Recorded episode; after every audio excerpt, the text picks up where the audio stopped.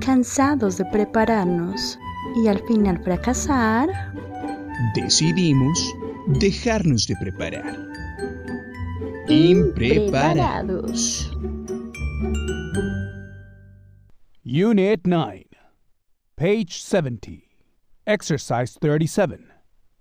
The motherfucker, the manager of the factory where I work. Si tú sientes cerca un barullo y no sabes qué es, es un ángel llegando aunque no lo ves. Para llenar nuestros corazones a Dios. O sea, yo canté eso y mi gato me miró como... ¿Qué puta está pasando en esta casa? Eh, bienvenidos, bienvenidos a todos a Impreparados, a este lugar santo, a este lugar bendito. ¿Se dice bendito o bendecido? Las dos cosas, es bendito y bendecido. A este lugar tan maravilloso, bienvenidos. La semana pasada no pudimos estar, pero ¿qué creen?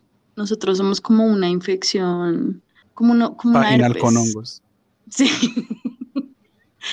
sí, nosotros somos una herpes vaginal y volvemos que a que se vayan, no. O sea, a nosotros nadie nos saca, nosotros eh, somos como Regina 11 y nos sacamos cuando se nos da la gana. Nosotros hacemos lo que queremos. Pero bueno, nos presento, ya les dije nuestro nombre, ¿qué hacemos en este maravilloso podcast? Analizamos las letras de las canciones más nacionales e internacionales y estratosféricas de la existencia. Esas canciones las analizamos y a la vez vamos hablando lo que nos sale de nuestras propias infecciones vaginales, o sea, lo que le sale de la infección vaginal a Mateo y lo que me sale de mi infección vaginal a mí. Y ya, Bienvenidos. Ahora tú, el que está al otro lado de la línea, cuéntame, preséntate por favor. ¿Quién eres tú? Olips a todos, Olix, Olix Nonstop. Yo soy Mateo Manjarres, alias el protagonista de Tu Tele. Y en mi primer trabajo me gané un llamado de atención por eh, una broma muy estúpida. O sea, fue, estúpida en el sentido de que no le hizo daño a nadie. Y fue una broma muy elaborada. De hecho, de hecho me siento muy orgulloso de mi broma. Pero pues la víctima de esta broma no tenía sentido del humor y me hizo ganar un llamado de atención. La historia es la siguiente. Era el año 2015 en Forever 21 y había una vieja que se llamaba Camila y le decíamos Angry Bird porque siempre estaba brava y era muy jetona. Y ella, o sea, la vieja era súper delicada, eh, a ella no se le podía decir una mierda, o sea, por todo se emputaba. No, o sea, era muy brava. Todo el mundo la, conocía como Angry Bird, pero pues también como que eh, había gente que se refería a ella como la señora, porque siempre estaba brava. Y pues aparentemente las señoras siempre están bravas. Mis compañeras eran pues muy adictas a la ropa y pues compraban vestidos a lo loco. Y entonces alguna dijo en alguna ocasión que eh, ella cuando, cuando se ponía los vestidos de la tienda, que ella los usaba sin cucos, porque pues no le gustaba que se marcaran los cucos en la ropa. Y entonces yo un día como que hablando con Camila, o sea, la Angry, Bird, le dije que si, que si ella no se ponía los, los pantalones, las faldas con cucos y dijo que no, que ella, que ella siempre usaba cucos. Y ya, ahí, o sea, eso fue una conversación normal.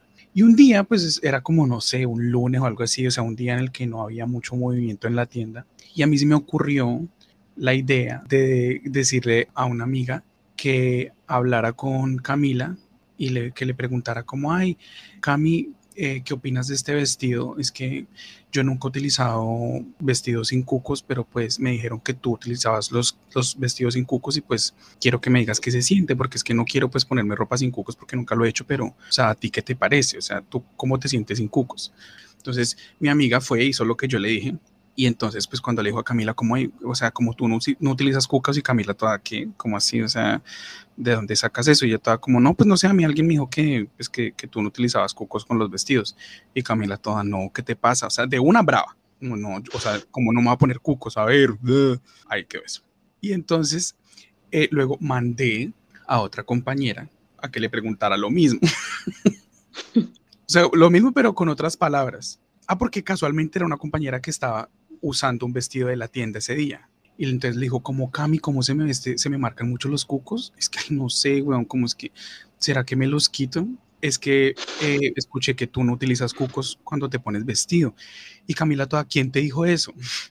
Ella le dijo, Diana, la que está en la sección de hombres. O sea, todo esto era premeditado acto seguido, Camila soltó lo que tenía en la mano inmediatamente. O sea, no fue como que esperó un rato, como que, bueno, cuando salga de acá le, le preguntó a Diana. No, no, no. Ella soltó lo que tenía en la mano y se dirigió a Diana de Men, que Men estaba al lado de accesorios. Y, y Camila emputada. Y entonces yo ya tenía preparada a Diana. Entonces Camila llegó y le dijo como, como Diana, ¿usted qué es lo que está diciendo de mí? Así, o sea, como si Diana hubiera dicho como, o sea, Camila es una prostituta esa Camila es una quita maridos, esa Camila es una, una cocainera, es una drogadicta, es ladrona, o sea, así, como si estuvieran diciendo esas cosas de ella. Y entonces, ¿qué es lo que está diciendo de mí? Ya toda de que, de que me hablas, Cami. y entonces ella, eh, pues Camila le dijo que usted anda diciendo que es que yo no me pongo cucos. Y ya toda como, pues no es que yo lo diga, o sea, pues eso fue lo que, lo que yo escuché. Y ya toda como así, ¿de quién? Entonces Diana dijo, pues Alejandra, la de probadores, me dijo que, que, pues que tú no utilizabas cucos. Y acto seguido, Camila se fue directamente a probadores y pues adivinen quién ya estaba lista con su libreto, Alejandra de probadores. Porque pues yo sabía que Camila iba a llegar hasta el fondo del, del asunto, hasta las últimas consecuencias. Entonces, así, y cada, cada, cada, persona que le iban diciendo, ay, Pepita me dijo, Pepita me dijo, e, ella se iba emputando más y más y estaba roja. Toda la tienda sabía de la broma. Y entonces ella se fue a probadores, así emputadísima, y entró así toda, ¿dónde está Alejandra? Y entonces como que Alejandra, toda aquí estoy.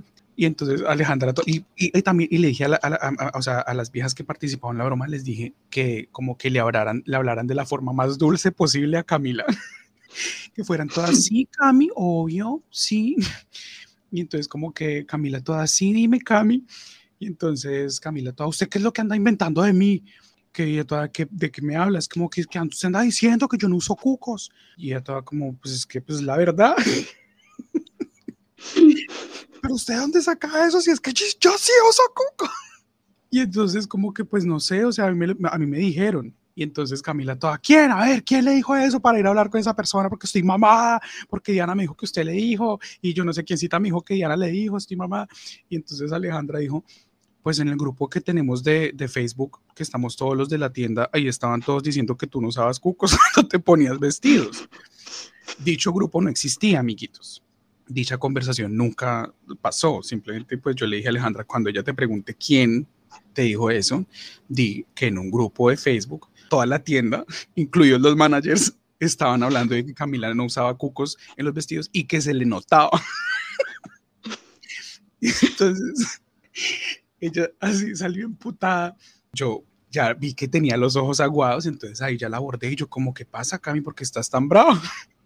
Y maricas, que estoy mamá, que no sé qué, que es que andan inventando cosas de mí, que hay un grupo de Facebook. Ah".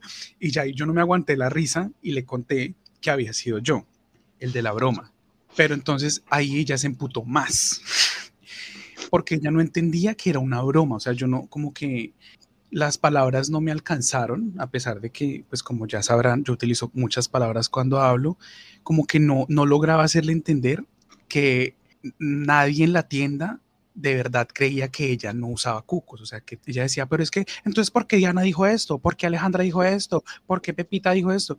Y yo era porque yo hablé previamente, como yo primero hablé con Alexandra, hablé con una pelada que no me acuerdo cómo se llama, Diana, Alejandra, y ya a todas las preparé y les dije que le dijeran esto y esto y esto y yo como yo sabía que usted es tan brava, yo sabía que usted iba a ir directamente a cada persona a confrontar el rumor, pero nadie en esta tienda cree que usted no usa cucos, todos sabemos que usted sí lo usa.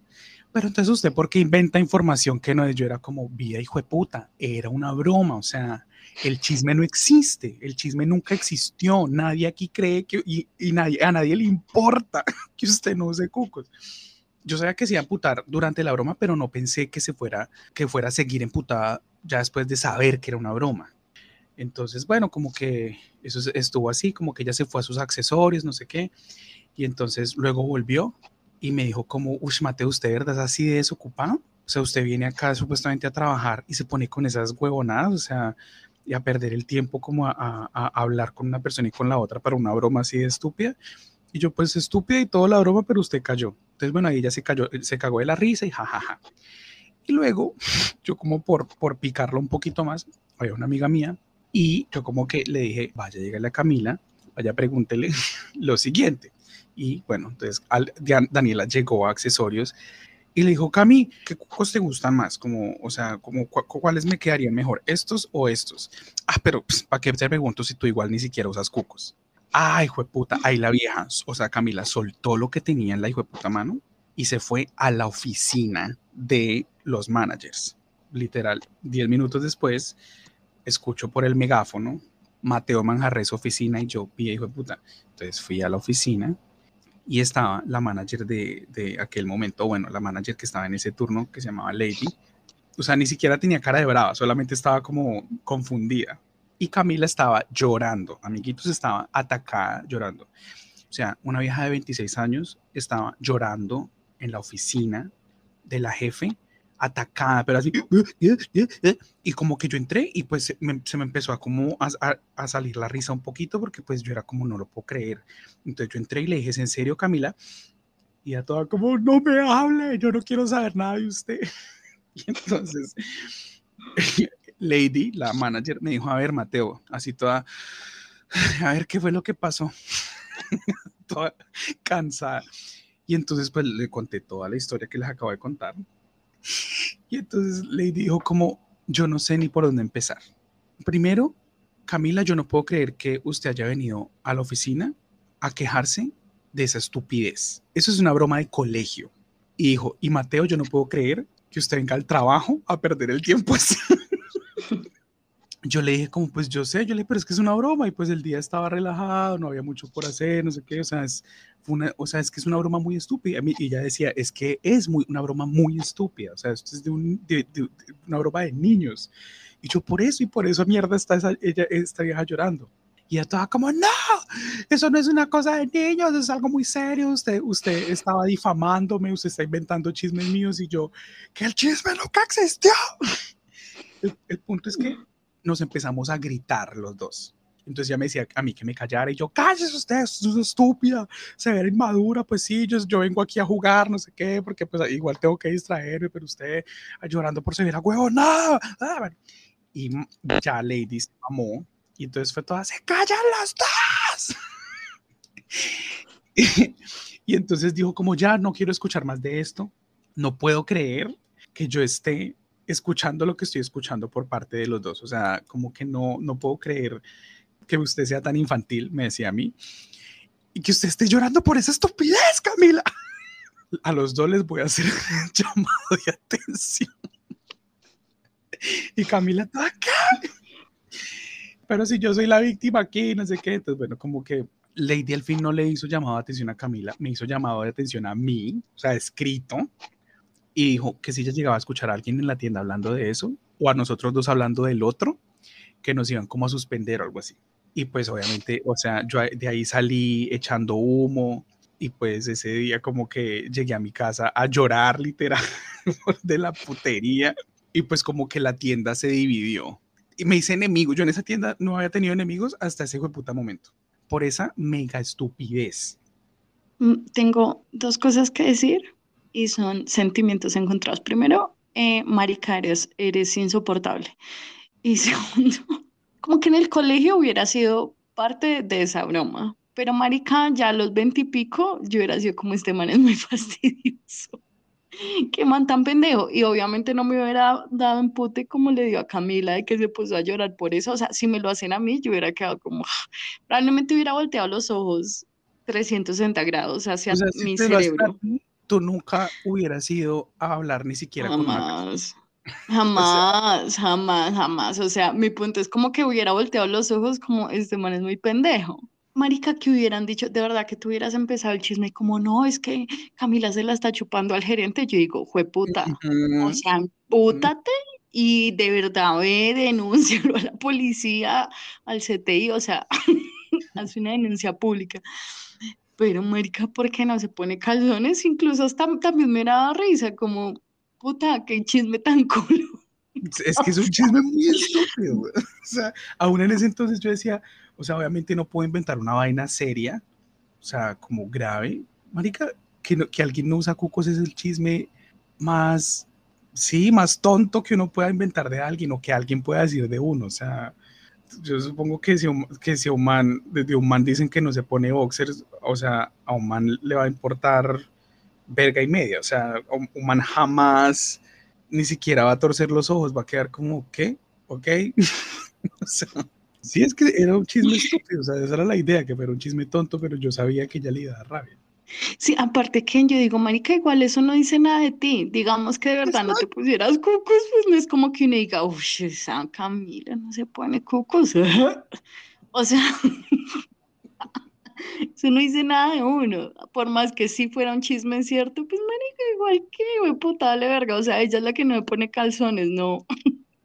No el resto de la, no es como que esté obligando a la tienda a no ponerse calzones. O sea, si hubiera sido cierto igual, qué huevo nada. Y si yo hubiera sido la, digamos, la, la, la que lo regañó, como la jefe de ustedes dos, también hubiera volteado los ojos hacia atrás y, llamado atención, te lo, te lo, hubiera puesto de una vez, pero por, por estúpido. Eh, menos 10 por pendejo, o sea, y ya. Y a la otra también, sí se lo hubiera puesto también, por pendeja también. Hubiera dicho como Erika, madura, menos 10 también por, por ridícula. y más si era mayor que tú, no. No, por, le hubiera hecho por, por llorar por esa huevonada, también llamado atención por ridícula. Entonces, en conclusión, fue una huevona. Lo fue, pero bueno, cuéntanos ahora tú que sí usas cucos, ¿quién eres? Primero, como tú sabes que yo uso cucos. O sea, eso es mi primero. Porque ya has mencionado acá que tienes como uno para aproximadamente para un mes. O sea, uno para cada día del mes. sí, porque uno para el mes, tremenda. Eso sí diría mucho de mí, si solo tuviera uno para cada mes.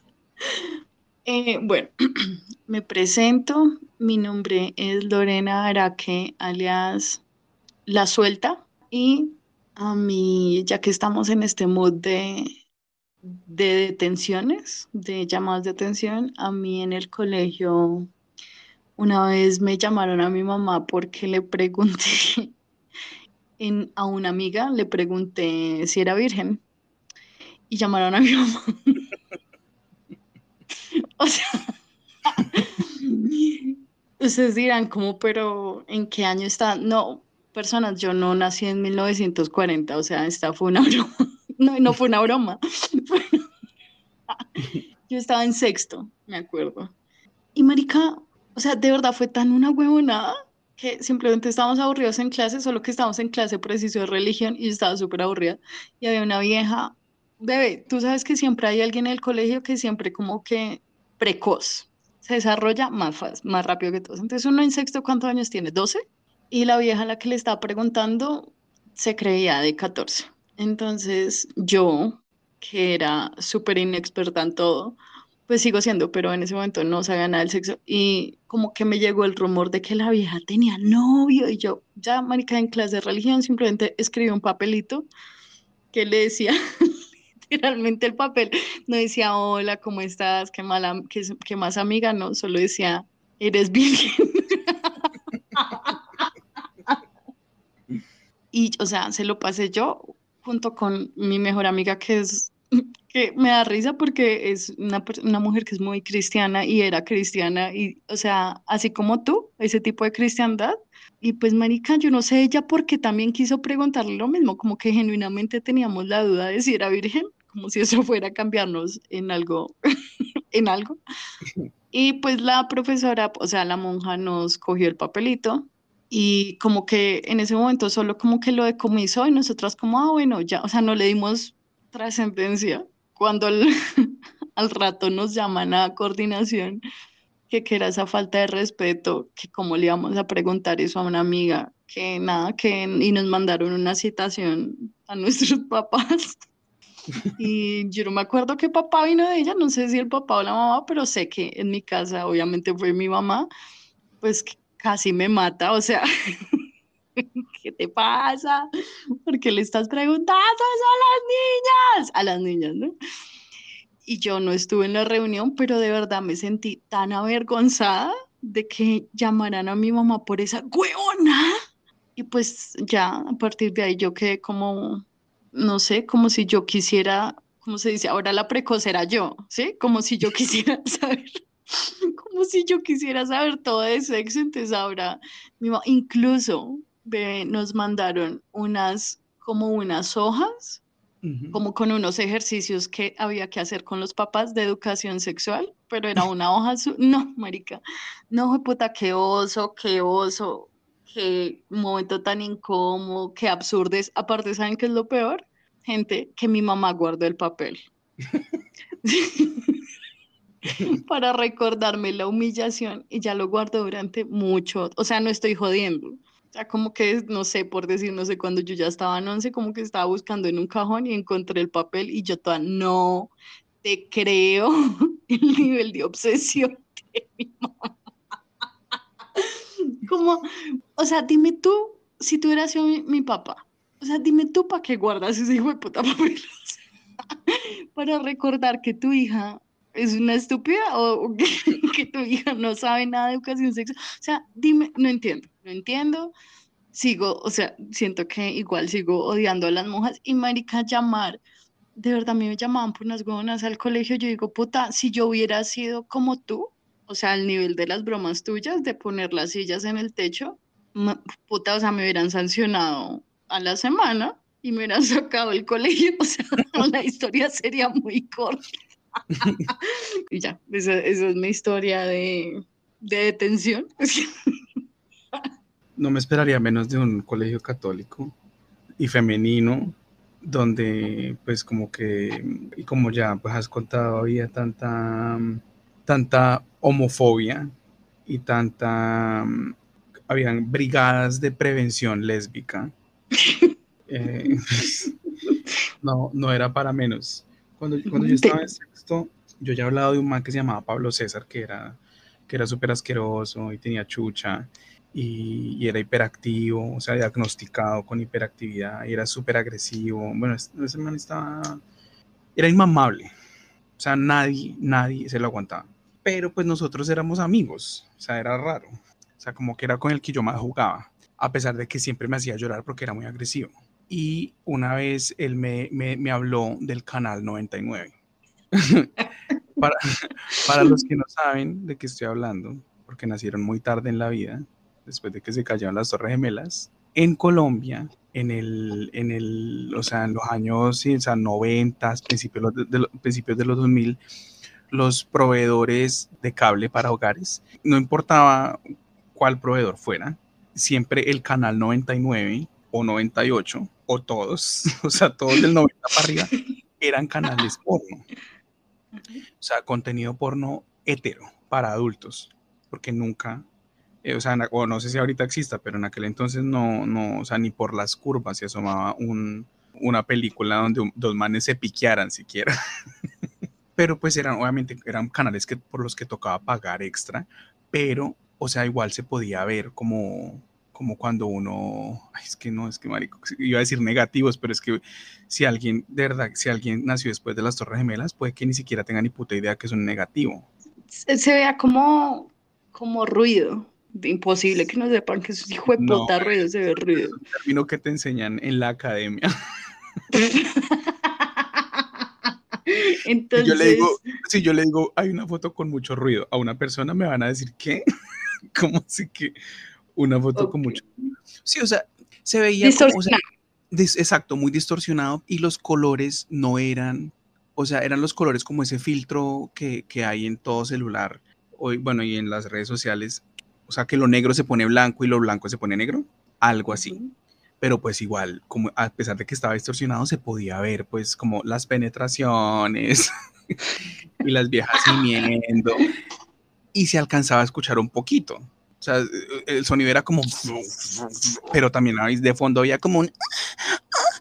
Entonces, como que Pablo César me habló de ese, de ese canal y yo pues llegué a mi casa, bueno, pues no, no llegué a mi casa, pero pues en las noches mamá se acostaba, me dejaba pues me, dejaba acostarme tarde y descubrí el canal 99 y entonces luego le contamos a los otros manes del salón y éramos que, o sea, en ese tiempo éramos 10 en total y las profesoras se enteraron y nos interrogaron, como, marica, como si hubiéramos cometido un crimen, o sea, como si, como si nos hubiéramos robado algo y entonces uno por uno nos hacían entrar a, a, una oficina y nos iban preguntando y luego a los, a los que pues habíamos hablado del tema, que quién lo había visto primero, que cómo se llamaba el canal y me acuerdo que se llamaba Gold.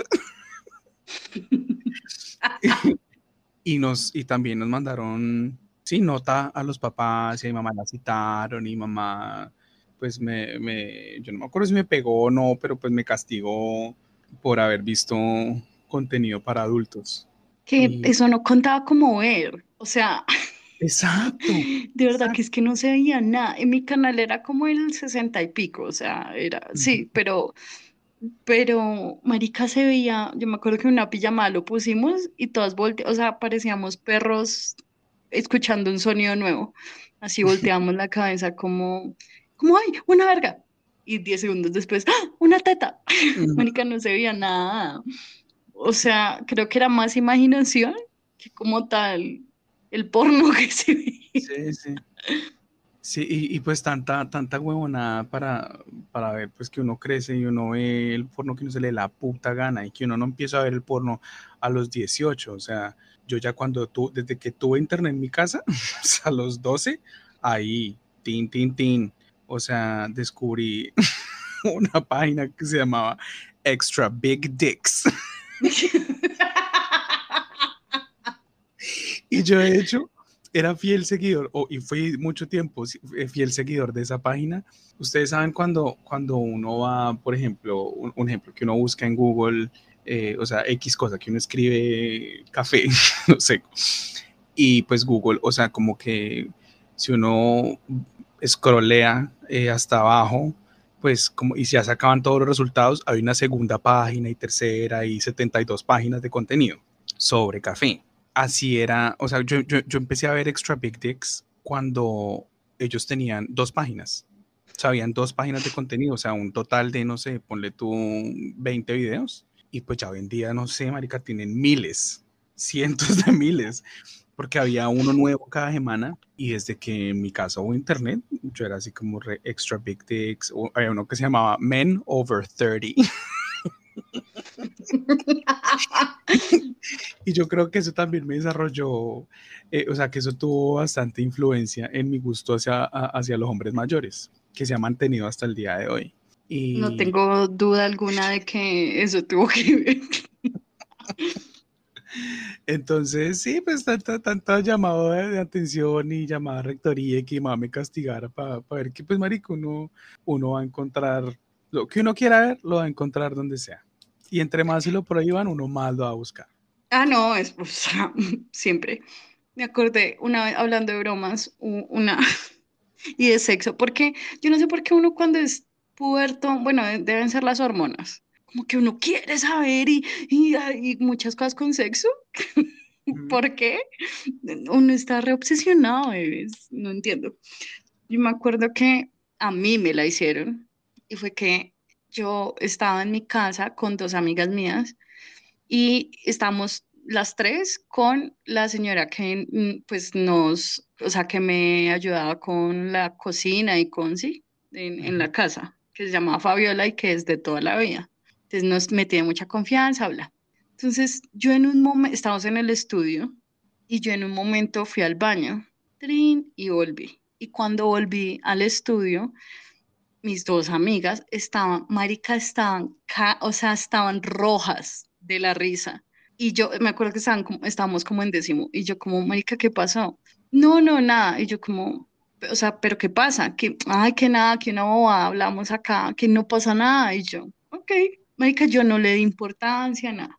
al, no sé, a los cinco minutos entra Fabiola al estudio a despedirse, como Laurita, y te dejé, no sé, la cena, y le dices a tu mamá que gracias por todo y nos vemos mañana. Y Fabiola, yo no sé por cosas de la vida, yo no sé si es que ya se estaban mirando mucho a la librería, o sea, sí, donde uno pone los libros del colegio, y Fabiola cogió un libro aleatorio de la librería, de pronto estaba sobresaliendo un poquito y lo abrió y empezó a leer en voz alta, querido diario. Y yo fui toda, what? Yo no tengo un diario. Entonces yo como, ¿qué dice? Como así? Léelo entero y decía, querido diario, y lo empezó a leer en voz alta, querido diario.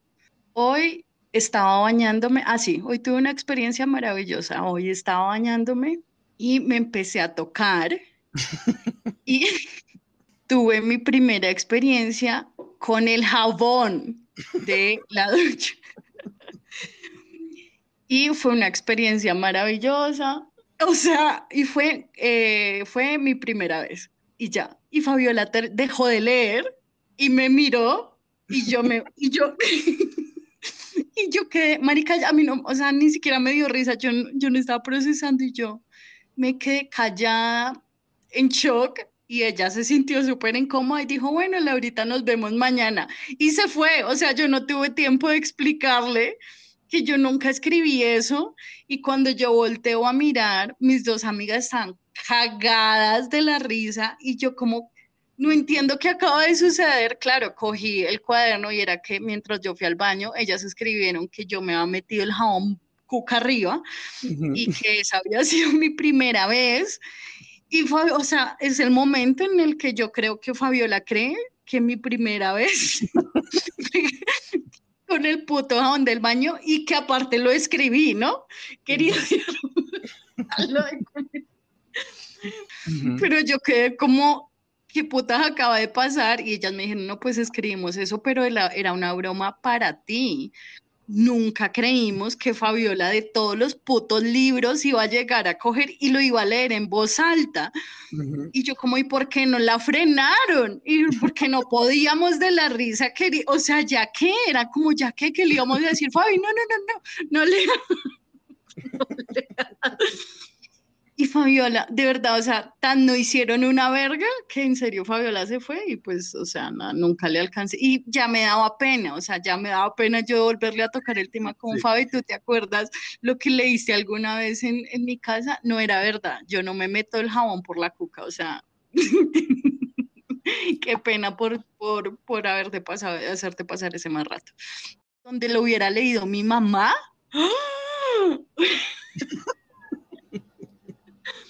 Marica, me, no, puta, no me da cadena, me da, me da con la cadena de la bicicleta.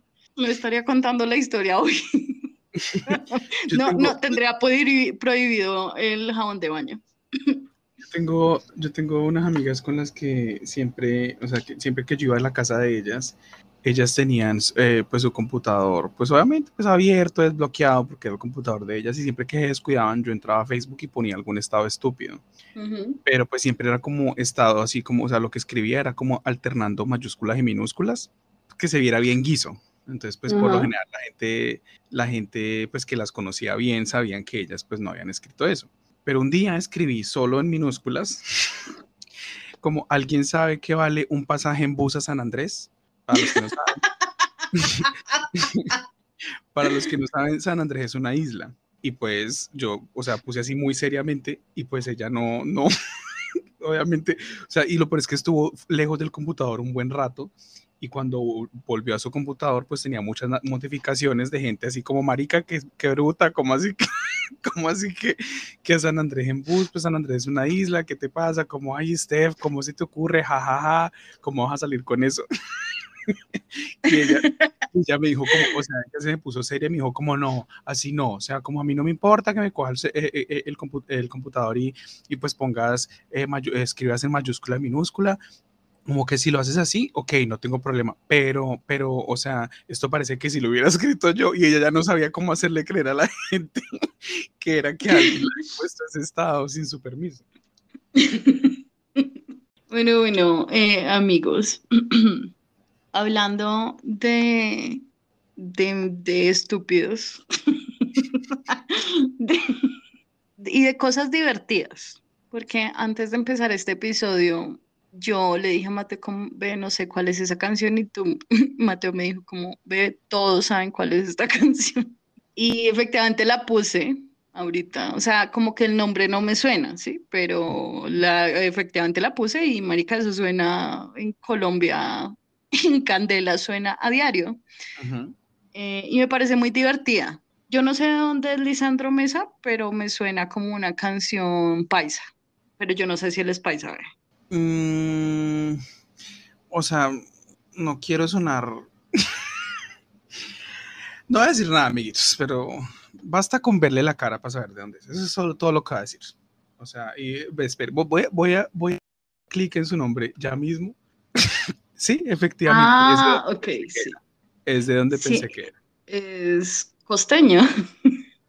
O sea, es que, marica, como que si uno, si uno busca en el diccionario costeño, sale como una cara que se ve exactamente como la de él. Sale co- costeño, ¿sí? Del verbo, del adjetivo Lisandro Mesa. Y la- Sí, no había visto la foto de Luis Marica, sí, re, recorroncho. Eh, Bueno, no, si alguien de, de- de la costa nos está oyendo, no, no lo digo en sentido eh, odiador, sino que marica, de verdad, miren en la cara, o sea, se ve el patacón detrás, mejor dicho, o sea, se nota que... Está- Tiene la boca un bollo limpio.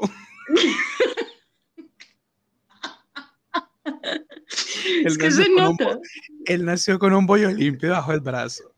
Él tiene demasiada cara de costeño. Bueno, y también como él canta, porque algunas palabras las pronuncia pues como las pronuncian los costeños. Y aparte, pues la, la canción tiene acordeón. O sea, amiguita. Ah, bueno. o sea, ya habíamos aprendido que dos más dos es cuatro. O Sí, es ahí me, me extraña araña. No, yo no aprendí. Ya les dije que estoy en un colegio católico que esperan de mí. Me sé los mandamientos. Pero no me pidas que sepa lógica matemática. Bueno, amigos, entonces, como ya se dieron cuenta, la canción de hoy, no, nos, no se han dado cuenta, pero la canción de hoy se llama El hijo de Tuta Ujú. y es del señor Lisandro Mesa de aquel año, de 1992. Es una canción que yo relaciono con diciembre. Yo no sé si estoy loca, pero yo la relaciono con diciembre. O sea, como que de esa época, como ese ritmito para bailar, como con la familia.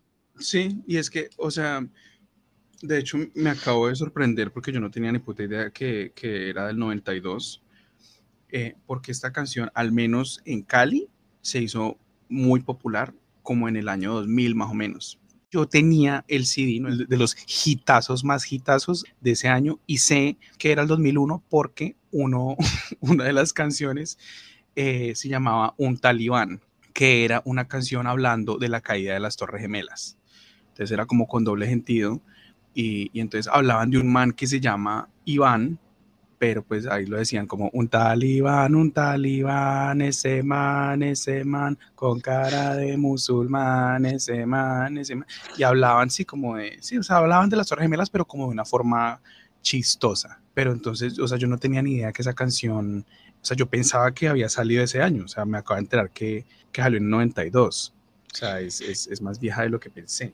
Sí, salió en el 92 y, mm, o sea, si alguien tenía dudas de qué tan costeño era él, el apodo de él era el macho de América. Búsquenlo en Google. O sea, yo no le puse ese apodo. O sea, dime, dime aparte de un gringo, ¿en qué otra parte se pondrían a sí mismo ese apodo? Eso no se lo puso la gente, eso se lo puso él.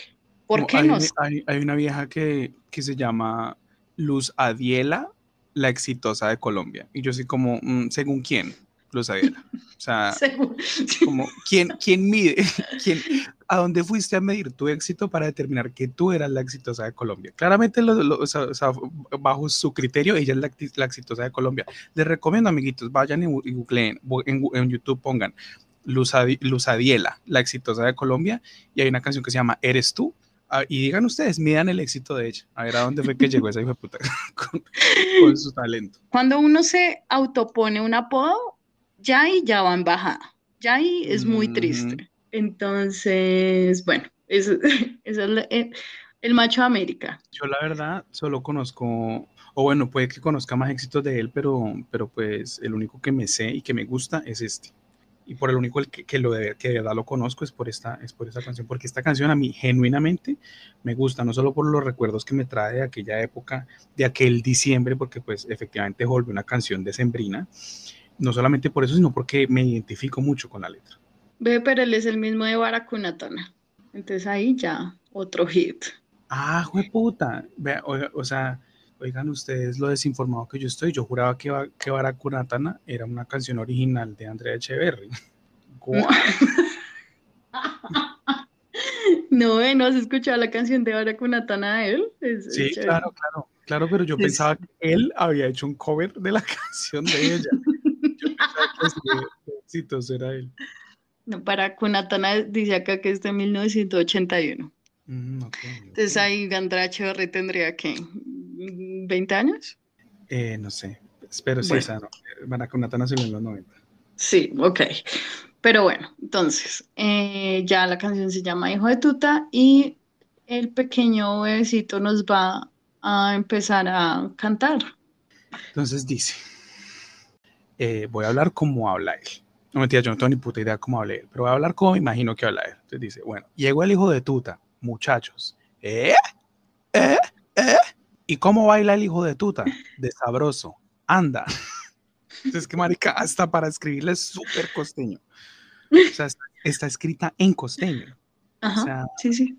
Él literal hizo un, curso de costeño intensivo para poder escribir esto. Listo. Entonces dice, el hijo de tuta es gerente de la factoría donde laboro yo. O sea, no de la empresa, ¿no?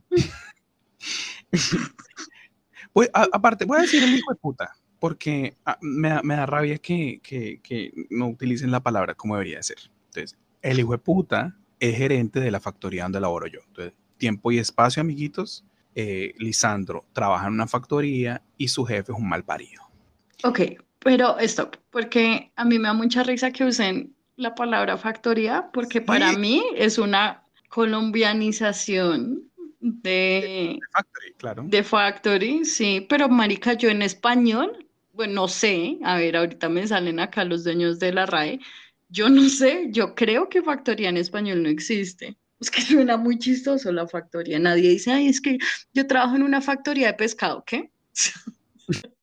Sí, yo tampoco jamás he escuchado a nadie decir la factoría. O sea, la única factoría que yo conozco es factoría. Es la única factoría que yo conozco en la vida. Pero, a ver, vamos a, espérate googleé factoría y no dice como que sea algo, un, un ah, ¿cómo es que se dice? ¿Anglicismo? No sé, eh, como anglosajismo creo que es. No sé, no ninguno de los dos sabemos. Anglosajonismo, no es eso. O sea, simplemente dice fábrica, establecimiento, establecimiento fundado por un país en otro para comerciar con sus habitantes. Ok. Ah, sí, existe. Y nosotros acá diciendo que Lisandro Mesa era un bruto de mierda. Ah, tal vez es, tal vez una factoría es como una multinacional. Eso es lo que entiendo, porque si es un establecimiento fundado por un país en otro para comerciar con sus habitantes, es como una multinacional, algo así. O sea, yo toda mi puta vida he trabajado en factorías y no lo sabía. Ok, entonces sí existe. Okay. Forever 21 es una empresa eh, gringa. Eh, y los call centers, pues amiguitos.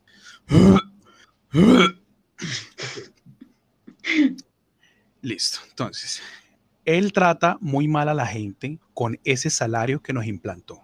Eso lo siento en el alma, porque es que él dice, él trata muy mal a la gente con el salario. O sea, todavía no sabemos cómo es él, cuál es su carácter, pero el trabajo es, el salario es muy malo. Y pues en las empresas digamos, los call centers, por ejemplo, las factorías donde he trabajado yo, o la factoría donde tú trabajabas, o sea, puede que lo traten bien a uno y eh, puede que digan como, eh, chicos, acá tenemos un excelente ambiente, tenemos mesa de ping pong, tenemos una barra de snacks, eh, hay pizza party con beer cada viernes para que ustedes se motiven, pero, o sea, así sean como muy cool, como que la empresa sea muy cool y a uno lo traten bien los jefes, si a uno le pagan una miseria, eso es una falta de respeto. Entonces siento en el alma ese que a uno lo traten mal con el salario. Sí, absolutamente. Yo también siento, esta frase yo la siento en el corazón. O sea... A ti te violaron con el salario que te implantaron. o sea, a mí me trataron mal, a ti te violaban. sí. Con el salario. Porque la gente que nos está oyendo, eh, Mateo ganaba más que yo. O sea, y no es jodiendo, ¿no? O sea, no es exagerando. Mateo ganaba más que yo en un call center que yo ejerciendo, está haciendo comillas en el aire, pues que ustedes no me ven. Sí.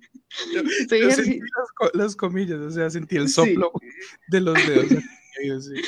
Sí, ejerciendo mi carrera, yo gané, no, es que ni siquiera puedo decir ganaba, yo perdía.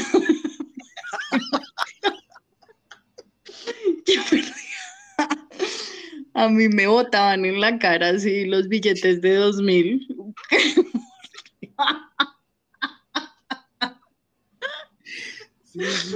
Sí, así era. Entonces sentí, los dos podemos sentir ese, o sea, esta frase ahí la, sentimos. Estamos con Lisandro. Sí, a, ti te pagaban así como, como, como cuando un man bien, bien, bien bestia eh, usa los servicios de una trabajadora sexual, así, y en la calle, y como que tiene y le tira los billetes así. Tome. Así te pagaban. A mí, a mí pagaban con, con tokens de maquinitas. Me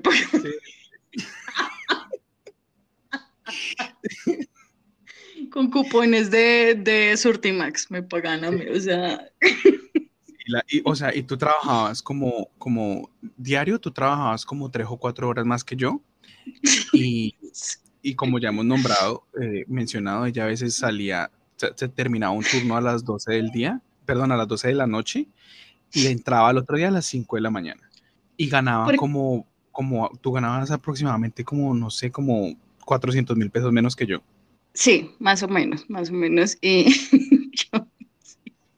porque es que dormir estaba sobrevalorado, descansar siento que estaba sobrevalorado, o sea, era uno de los principios de Caracol, no era descansar, o sea, eso sí se los puede decir.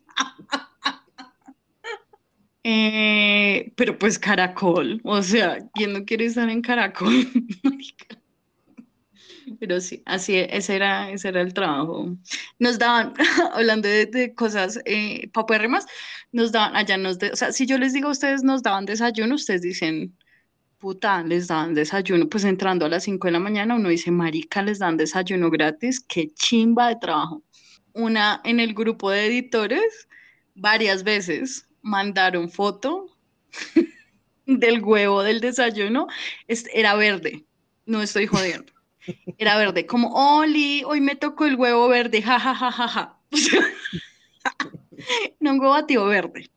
Y los que decían, yo no desayunaba ahí porque a la primera vez que desayuné ahí me, me dio dolor de estómago, pero no me salió verde, simplemente dije, marica, esto está asqueroso.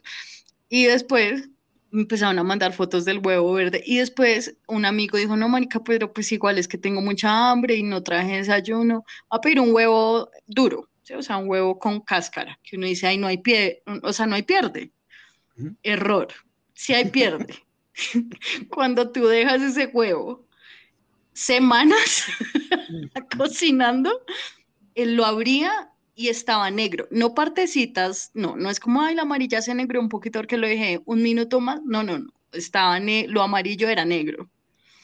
Pero pues igual. Pero, pero amigos, Caracol, o sea, mi factoría tenía nombre. tenía un nombre muy famoso. O sea, ¿a quién, quién, a, o sea, ¿para qué sirve la salud? Dime tú, ¿para qué sirve? Para nada. Mejor ejercer o sea, entre pues, ejercer y, y, salud, ¿tú qué prefieres? No, pues ejercer, obvio. Obvio. Hello. Sí, no, y aparte, o sea, eh, pues es súper entendible porque, pues que, o sea, es entendible que no hubiera como para mercado fresco, porque pues, o sea, le tenían que pagar a Juan Diego Alvira sí o sí 60 millones mensuales. Entonces, o era o pagar a Juan Diego Alvira o a alimentar a la gente y pagarle justamente a todo el mundo. Pues obviamente, pues marica, o sea, Juan Diego Alvira es el salvador de Colombia. Entonces, pues, pues obvio hay que Del mundo. la prioridad, sí, él es el elegido. Obvio, es la, la segunda venida de Jesucristo. Él, es, él fue y es. Y, pero eso sí, cuando, o sea, ¿saben qué es lo irónico? Que cuando, eh, o sea, como que un día al mes daban tamal. Y ese día la gente, marica, eso era como si lloviera monedas de oro, o sea, la gente se sentía en una dicha y en un regocijo, todos así, hoy está mal, o sea, así como todos diciendo como hoy no nos toca la mierda de desayuno que nos toca, o sea, los huevos podridos que nos toca, porque pues el tamal ya venía prehecho, ¿sí? O sea, como que ahí cagárselo era, ahí había que esforzarse por cagarse un tamal. Entonces, y la gente esos días se sentía súper feliz y yo decía como, o sea, olvidamos los- el resto de los 29 días que nos sirvieron huevo verde. Ok.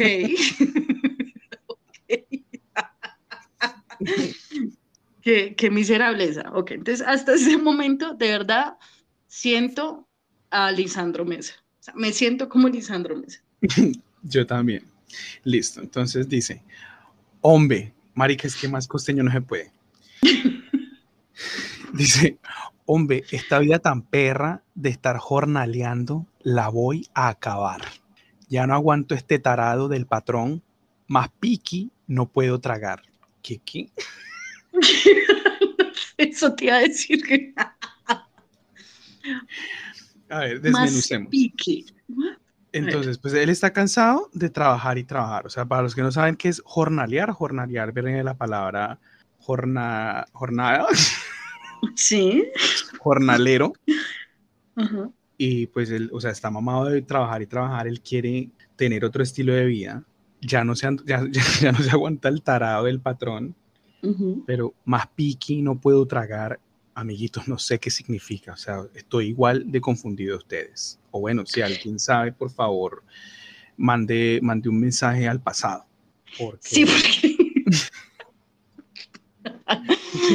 si alguien sabe, pues chévere, porque no nos vamos a mentir. Qué chimba por ustedes si saben a qué se refiere. Más piqui no puedo tragar. Va, vamos a inferir que está diciendo que más piqui se refiere como a más mierda no puedo tragar, ¿sí? Como Ok, que ya estoy mamado, estoy mamado, esta, esta vida per- tan perra de estar jornaleando, que es algo que tú y yo decimos también todo el tiempo con marica, qué mierda uno vivir para trabajar. Tú y yo no podemos nacer, ve, y menos para jornalear, como Ujú, Lisandro Mesa. ujú. Y menos con jefes tarados. Ujú. Sí, total. Bueno, dice, yo sudado como una breva para que otro consiga, para que otro consiga para un vil jornal. Y el otro allá en la oficina hartando whisky y yo sin mercar. Uf, total. Entonces, desmenucemos. Yo sudado como una breva. Para los que no han comido brevas, amiguitos, No coman. breva- no, a mí me encanta. A mí me encantan, hacen parte de la comida bayuna. eh, en diciembre, los platos navideños de, mi región, eh, o sea, tiene buñuelos, una cosa que se llama hojaldras, que es una vaina como una, un pedazo de masa muy grande frito, manjar blanco, que es como una especie de arequipe, y brevas. A mí me fascinan. Y es una cosa, o sea, las brevas, yo solamente las he comido como en almíbar, por así decirlo. Y pues si usted agarra unas brevas y las pone en un plato, ellas se mantienen siempre húmedas y están pues llenas del líquido en el que venían en el frasco. Y él se la pasa sudado como una breva y así me la paso yo, amiguitos. Ah, porque les cuento, yo empecé esta semana, bueno, para ustedes, la semana pasada.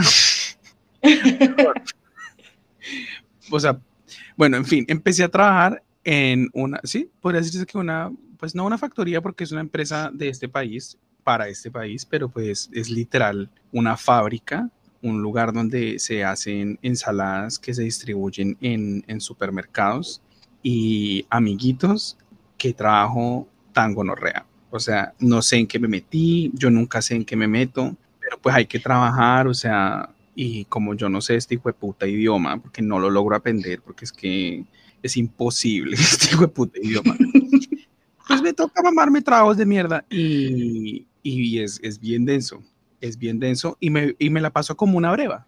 Sudadito, sudadito, bien, bien ju- enjuagadito. enjuagadito, como si acabaras de como si acabara de llover, como si acabaras de bañarte con ropa. mitad de la jornada me la paso sudando como una breva, pero la otra mitad estoy literal dentro de una nevera. Entonces, pues estoy bien, bien, bien fresco después, porque pues en la nevera, pues obviamente, pues no sudo en la hijo de puta nevera. Eh, no sé qué tan bueno sea eso para tu, pero de nuevo, para que la salud. Para la salud, pero pues sí, o sea, a mi jefe le importa, obviamente no. Y a mí, pues, me importa, pero, o, sea, si dejo ese trabajo por mi salud, luego igual no va a tener que comer, por ende, mi salud va a empeorar y me va a morir. Entonces, pues, pues sí, cuando toca, toca, dijo la loca la boca. La frase donde dice, y el otro allá en la oficina hartando whisky y yo sin mercar, me acordó mucho que cuando yo renuncié, hubo un momento donde yo ya estaba, o sea, ya eran mis últimos días de vida allá.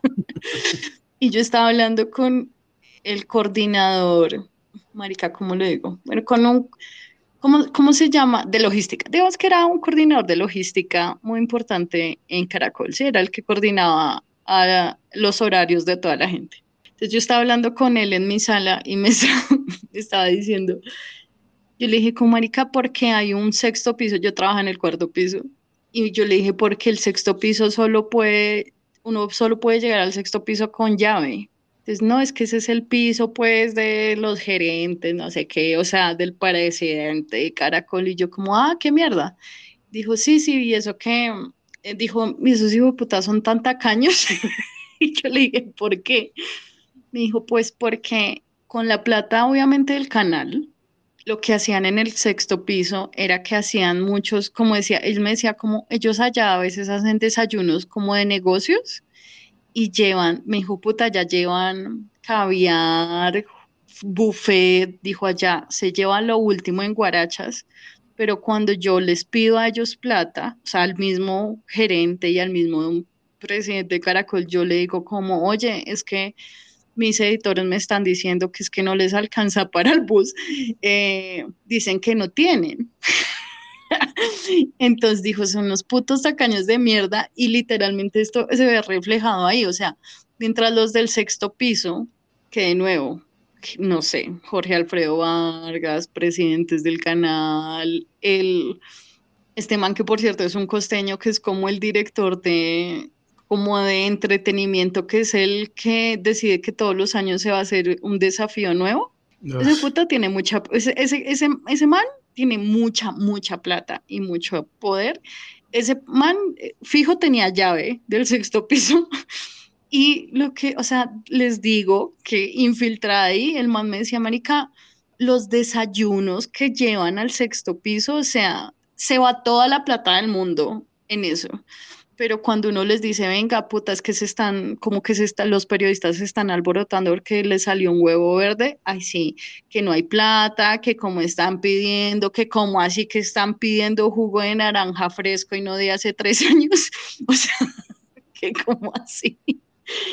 Entonces, esta frase la siento más en el alma que el resto de las frases, mientras los del sexto piso todos hombres, hartando whisky y nosotros, eh, sí, tragando huevo verde. O sea, esa era la realidad. Y no solo yo, amigos, muchos periodistas, camarógrafos, eh, toda la mano de obra del noticiero comíamos verga, verga, agua y huevo verde.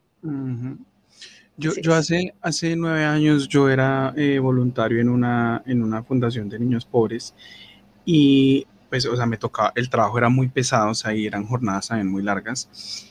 Y pues como su nombre lo indica, yo no ganaba una mierda. Eh, la fundación se mantenía, o sea, era, era, era, dirigida por una monja y se mantenía por donaciones de gente, o sea, gente que la monja había conocido a lo largo de su carrera monjística. Y a veces iban estas personas que habían donado vainas a la fundación a visitar a la monja y ella pues los atendía como reyes y un día vi, eh, o sea, a los niños se les daba carne una vez a la semana, de resto, y pues cuando, cuando, era, cuando ellos veían que en el almuerzo había o carne o pollo, ellos hacían fiesta y a mí eso me partía el corazón. Y eh, de resto, pues el almuerzo consistía en como arroz, eh, lentejas, frijoles o garbanzos eh, y ensalada. Y era muy poquito, o sea, las, las cantidades que le servían era muy poquito y, algunos niños quedaban con hambre. Y los niños estaban ahí o sea, los papás de los niños pagaban una mensualidad para que los niños pudieran ir ahí todo, o sea, entre semana. Obviamente, pues como eran niños pobres, los papás pagaban una mensualidad, pues obviamente muy, o sea, algo muy económico, pero igual los papás pagaban y había niños que quedaban con hambre. Y, yo le decía a la monja como, ay, es que Pepito está con hambre, no sé qué, los niños se están quejando, pues que les están sirviendo muy poquito, y ya toda como, no, es que no, es que no, no, no, los, dona, los, sí, los patrocinadores no han, no han, vuelto a donar, hay gente que debe plata, no sé qué. No, es que no hay cómo, o sea, toca que se bandeen con eso. Eh, luego a los niños se les, daban como un, un, snack que era eh, una galleta que ellos se quejaban de que sabía a comida para perro y yo era como tan desagradecido, o sea, tan, tan ficti, no sé qué, y un día probé y amiguitos sabía a comida para perro. O sea, ellos no se lo estaban inventando, sabía asqueroso. y yo era como, pues, y eso era como un postre, ¿no? Y, pero era el postre más inmundo que yo me comí en mi puta vida. Y un día llegó como, un, como dos, dos, dos, dos, mujeres de la alta sociedad a visitar a la monja eh, en la fundación y, y, pues fui a preguntarle algo. Ellas estaban en el comedor y el comedor pues tenía como una puerta. Sí, o sea, el, el, comedor era un, como una habitación, por así decirlo. Y, y, entonces toqué la puerta y entonces como que me dijeron sí y abrí así un poquito y la mesa era parecía la última cena con Jesucristo. O sea, había puta, o sea, ellas fueron como a desayunar. Había mucho pan, o sea, y eran cuatro putas, o sea, cuatro viejas.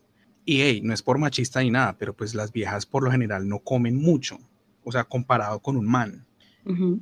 Y había, era comida como, como si hubieran, como si fueran a comer diez manes. Y eran cuatro viejas, eran la monja, su mamá y las dos visitantes había demasiado pan, habían diferentes clases de quesos, o sea, había chocolate, había huevos, había huevos de toda, o sea, había huevos pericos, había huevos revueltos, había huevos eh, hervidos. Y ahí ese día yo dije como no, o sea, es, yo no puedo seguir acá. O sea, porque ya como que eso me empezó a afectar mucho porque yo pues como que, me, pues yo estaba haciendo mi voluntariado por una razón, porque pues no sé, quería, sí, como sentir que yo estaba ayudando en algo, contribuyendo en algo a la sociedad, pero yo decía, no, o sea, nunca voy a poder hacer nada por nadie con gente como esta malparida monja. O sea, la monja vivía en la fundación, la fundación quedaba en un barrio horrible, pero ya, o sea, era una casa como de cuatro pisos o cinco pisos más o menos, y el, el último piso era donde ella vivía, y era un hijo de puta penthouse, o sea, en un barrio asqueroso, sí, pero era un penthouse, y vivía ahí con sus papás.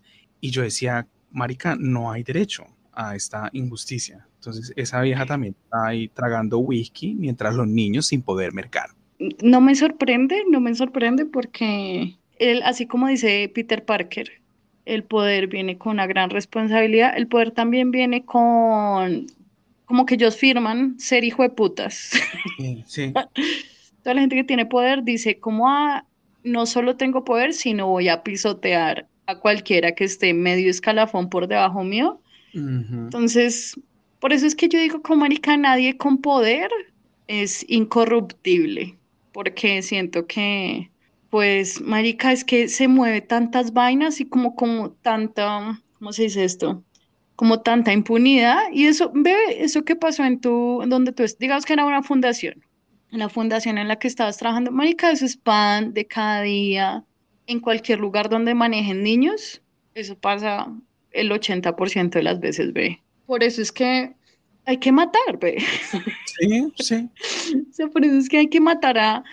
¿Yo a quién mataría? A los, a, lo, al, al, a los del sexto piso. Yo mataría a los del sexto piso de mi factoría. Y tú matarías a la, a la monja de esa piroa que era una tacaña de mierda. Hay que matar. Esa es la única manera de solucionar el mundo, amigos. Es triste, pero cierto. Y eh, es la única solución. Suena drástica, pero, o sea, ¿qué más se hace? Pero bueno, sí. prosigamos.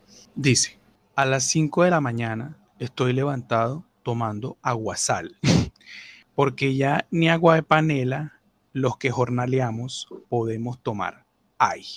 Entonces, como mucha gente, y eso que él se levanta tarde, amiguitos. Levantarse a las 5 de la mañana según los influencers, o sea, si usted no se levanta a las 5 de la mañana, ya se levantó tarde. Hay gente en Bogotá que se tiene que levantar a las tres y media de la mañana. Lorena, cuando trabajaba, entraba a las 5 de la mañana, tenía que tú te levantabas que a las, te, acostabas, te levantabas como a las tres y media, cuatro. Sí, me, levantaba a las cuatro y me bañaba sin ganas de vivir y salía, sí, porque estaba, vivía cerca del canal. Si no, si yo viviera, eh, no sé, puta, en Bosa, que es donde mucha gente del canal vivía, o sea, no lo estoy inventando, pues marica les tocaba de salir. ¿Qué vas a decir? ¿Qué? Bosa, que es donde la gente goza. Yo en mi mente completé la, la oración así, ok. Ah, ah no, la gente en Bosa goza, o sea, eso sí es un hecho. Eh, había mucha gente que vivía allá, que vivía en Suacha, que vivía en Fontibón, que, o sea, en América, en lugares extremos, a ellos sí les tocaba levantarse, o sea, a las 3 de la mañana, fácil, fácil a las 3 de la mañana se levantan, o sea. ¿Con ganas de vivir? Por supuesto que no. Obvio, ¿no? Pero pues éramos una familia. Oh, y había, y había mesa de ping-pong, o sea, para que, ¿qué más se le puede pedir a la vida? Sí, uno, uno, no tiene cáncer, dos, tiene comida, tres, tiene techo. Y si en el trabajo hay mesa de ping-pong y una vez al mes le dan a uno o pizza o tamal, o sea, el que se ya. muy, mm. muy desagradecido y muy hijo de puta. Ese sí es un hijo de puta, el que se queda. Sí, sí. No, al menos no tomamos aguasal. O sea, agua de mar. Lisandro Mesa salía y abría la veta en el mar porque no le alcanzaba ni para la guapanela. ¿Qué me sorprende? No me sorprende. Para nada. Listo. Para los, que no saben qué es agua panela, agua panela es poner agua y panela adentro y se toma. Yo de hecho tengo un trauma con la agua panela, porque una época en la que mi mamá y yo todos los días lo único que va para tomar era agua panela. Y hoy en día yo detesto la agua panela no porque me sepa feo, sino porque para mí representa miseria, pobreza. Y me acuerda como que siento que cuando tomo agua panela estoy como volviendo a esos tiempos donde me tocaba tomar agua panela porque no había absolutamente nada más. Y la agua panela es deliciosa, pero, pero no, no, no la soporto. O sea, hay que yo vaya a un lugar y me, de hecho una vez una amiga de la universidad nos invitó a almorzar a su casa y como ya he hablado, cuando como ya he contado acá, o sea, a mí me gusta almorzar con jugo si a mí no me van a dar jugo, es mejor que no me den comida, amiguitos. Si me dan como, ay, tengo agua, entonces para qué hijo de putas me invito. Y yo ahí voy tirando los platos al piso, levanto la mesa, tiro el mantel con toda la puta mierda y me largo. Porque como así que me van a dar agua, me dan jugo. Y voy a almorzar a la casa de este hijo de puta. Y el almuerzo muy delicioso y todo. Y tomar agua panela. Y yo como, o sea, ojo, porque a mí la agua panela con limón, sí, o sea, la amo adicto al agua panela con limón, helada, pero me dieron agua panela sin limón y fría. No, amiguitos, yo nunca me había sentido tan ofendido. Y no lo hicieron por pobreza, simplemente, o sea, lo hicieron porque les gustaba, así era como almorzaban y yo era como, ¿en qué cabeza cabe que uno con el almuerzo toma agua panela y sin limón? O sea, eso es como, como que uno le sirvan agua con azúcar. No, no, amiguitos. No, no, no. O sea, a ver, primero te bajas de, esa, de ese trono, de ese sexto piso, porque no, o sea, a mí me gusta, no, a ver, el agua panela sí es verdad que es muy, es muy, es barato, Maricail, de verdad, las familias más humildes solo, o sea, no es como, ay, hoy chocolatico y mañana agua panela, no, solo pueden costearse una agua panela. Pero pues ve, si a mí me dan agua panela o sea, en, así no sea por pobreza ni nada, sino porque pues les gusta. A mí el agua panela me parece rica, me, gusta más fría, de hecho. No, es que por eso digo, o sea, a mí, o sea, a mí no es que me sepa feo. La cosa es que me, me devuelve en el tiempo a cuando mi mamá no, y yo no teníamos nada más que comer cada día que agua panela, arroz y huevo. Y así fue durante varios años. Entonces, pues, marica, cualquiera le coge asco o aversión o odio a, cualquiera de esas tres cosas. Afortunadamente yo soy súper adicto al arroz y al huevo, pero la guapanela, no sé, obviamente, y como ya he dicho, pues yo tengo, conozco un poquito, un poquito de las reglas básicas de, del comportamiento en la, en, en, la sociedad, porque vivimos en una sociedad. y, y, pues, marica, si me sirve agua panela, pues me la trago, obviamente, o sea, pero dentro de mí dentro de mí, o sea, me siento ofendido, me siento ofendido, me siento amargado, me duele el alma, me emputa, me indigna que me den agua panela. pero es por el trauma que tengo con la agua panela, pero no es porque sepa feo. Sí, no, jamás. O sea, sacrilegio. Listo. Bueno, dice, este es el coro. A las 10 de la mañana llega el hijo de puta sin saludar. Háganme el hijo de puta a favor. Diciendo, trabaje amigo, que este negocio es para entregar. O sea, imagínense ustedes. Es que no tienen que imaginárselo porque sé que muchos de ustedes están viendo esa situación.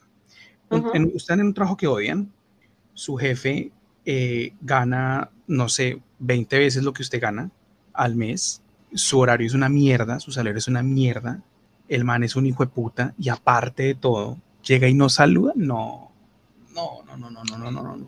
Lo que, lo que yo no quería entender cuando estaba en mi factoría era que, era que el trabajo, o sea, era que el canal no era mío. Eso es algo que uno se lo mete mucho por los ojos, ¿sí me entiendes? Como, es que todos somos, es que, y yo trabajaba como si de verdad yo estuviera, o sea, el, el canal estuviera a nombre de Laura Lorena Araque Rodríguez. Como si tú fueras la representante legal. y creo que eso es lo que hacen los jefes hijo de putas, o sea, el 110% de los jefes que creen que es que porque uno trabaja ahí, el negocio es de uno y uno tiene entonces que por eso trasnochar, quedarse, marica, que se queden ellos, que de ellos es el negocio. Ponerse la 10.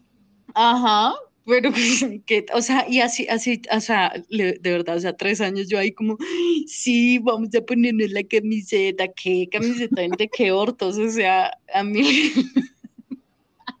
de verdad uno es muy huevo, pero pues uno tiene que pasar por esas vainas, de, entonces, pero sí, o sea, es donde dice trabaje amigo, que este negocio es para entregar.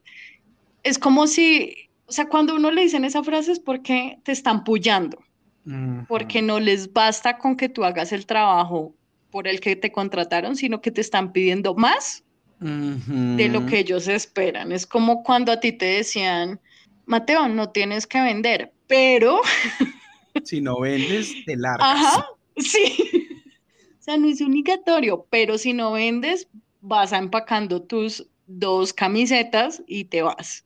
Entonces, así es. En el último trabajo que tuve, o sea, antes de este donde estoy, eh, yo estaba trabajando como asistente, o sea, ya lo puedo decir porque ya, ya renuncié y porque ya tengo mi certificado laboral, entonces ya... Pero eh, yo estaba trabajando para un man discapacitado, o sea, bastante discapacitado, amiguitos, él no podía hacer absolutamente nada por sí mismo.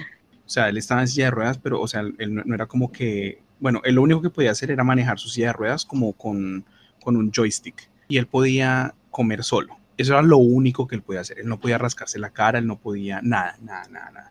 A me tocaba bañarlo, o sea, me tocaba sacarlo de la cama, me tocaba bañarlo, me tocaba eh, limpiarle el culo cuando cagaba, me tocaba vestirlo, me tocaba cocinarle a él, a la, a la esposa y al hijo. Y él a mí, él a veces no me saludaba, la esposa jamás me saludaba, jamás. O sea, la, la esposa actuaba como si yo no existiera él, o sea, él, la mayoría de veces sí me saludaba, pero pues, o sea, normal, como, hi, así, no más. Él no me decía eh, gracias, jamás me dijo gracias por absolutamente nada, jamás me dijo por favor.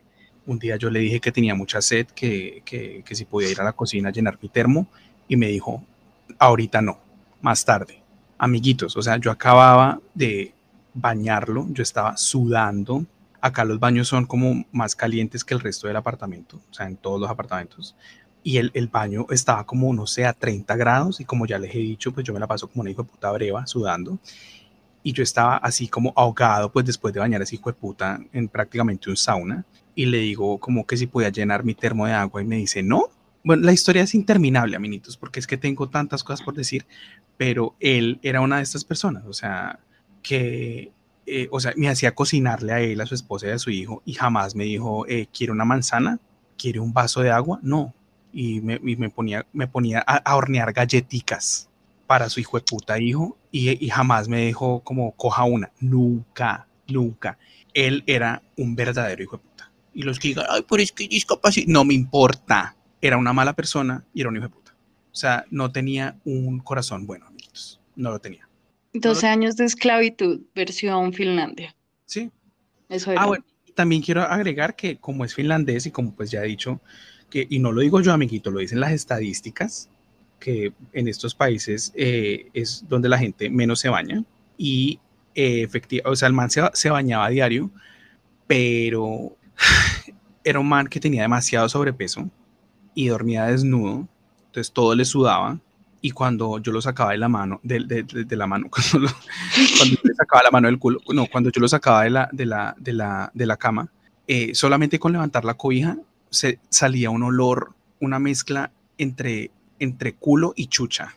Uy, no, es que es, es de verdad es una cosa tan indescriptible. Se me aguaban los ojos del asco. Y luego me tocaba llevarlo a la ducha, no sé qué, tititín, lo bañaba y cuando me tocaba agacharme al nivel de su verga para abrirle las piernas, y enjabonarlo, uff, pana, el olor, no, no, amiguitos. O sea, lo que yo viví en esa casa no está escrito en ninguna parte. No, o sea, qué tormento tan hijo de puta. Y la ducha que el man se tomaba era, era como de así, o sea, eh, porque él me decía que tenía que ser una ducha muy rápida. Entonces, o sea, no me dejaba ni enjabonarlo bien, ni quitarle bien el jabón. Y yo no sé si es porque porque hetero y pues los heteros viven con, no sé qué les pasa en su puta cerebro, y pues como el man sabía que era gay, no sé si era por eso o simplemente porque era hombre y le molesta que le toquen el culo, no sé, pero él no me dejaba lavarle bien el culo. Él tenía el culo todo el tiempo sucio, el culo todo el tiempo le olía mierda, y yo le lavaba el culo, yo le limpiaba el culo, yo lo vestía, y era una persona que jamás me dijo gracias por absolutamente nada. Díganme, díganme si eso no es ser muy mal parido. Y que la otra hijo de puta, que la esposa que no era discapacitada, que veía como hay un man trabajando en mi casa, sudando, hay un man cocinando para mí y yo no le voy a decir gracias por la comida que me hizo, gracias por no escupirme la comida, gracias por no envenenarme. No, jamás, jamás me dijo hola, nada. O sea, es que, o sea, la más hijo de puta de esa casa era ella. Eh, o sea, nunca he tenido un jefe buena gente, siempre han sido hijo de putas pero, o sea, como que la vida se ha encargado de que cada jefe que tengo es más hijo de puta que el anterior. Yo siempre pienso que ya conocí a la persona más hijo de puta que he podido conocer, pero no, amiguitos, siempre estoy equivocado. Siempre hay alguien más mal parido. Y siempre es que uno menos espera.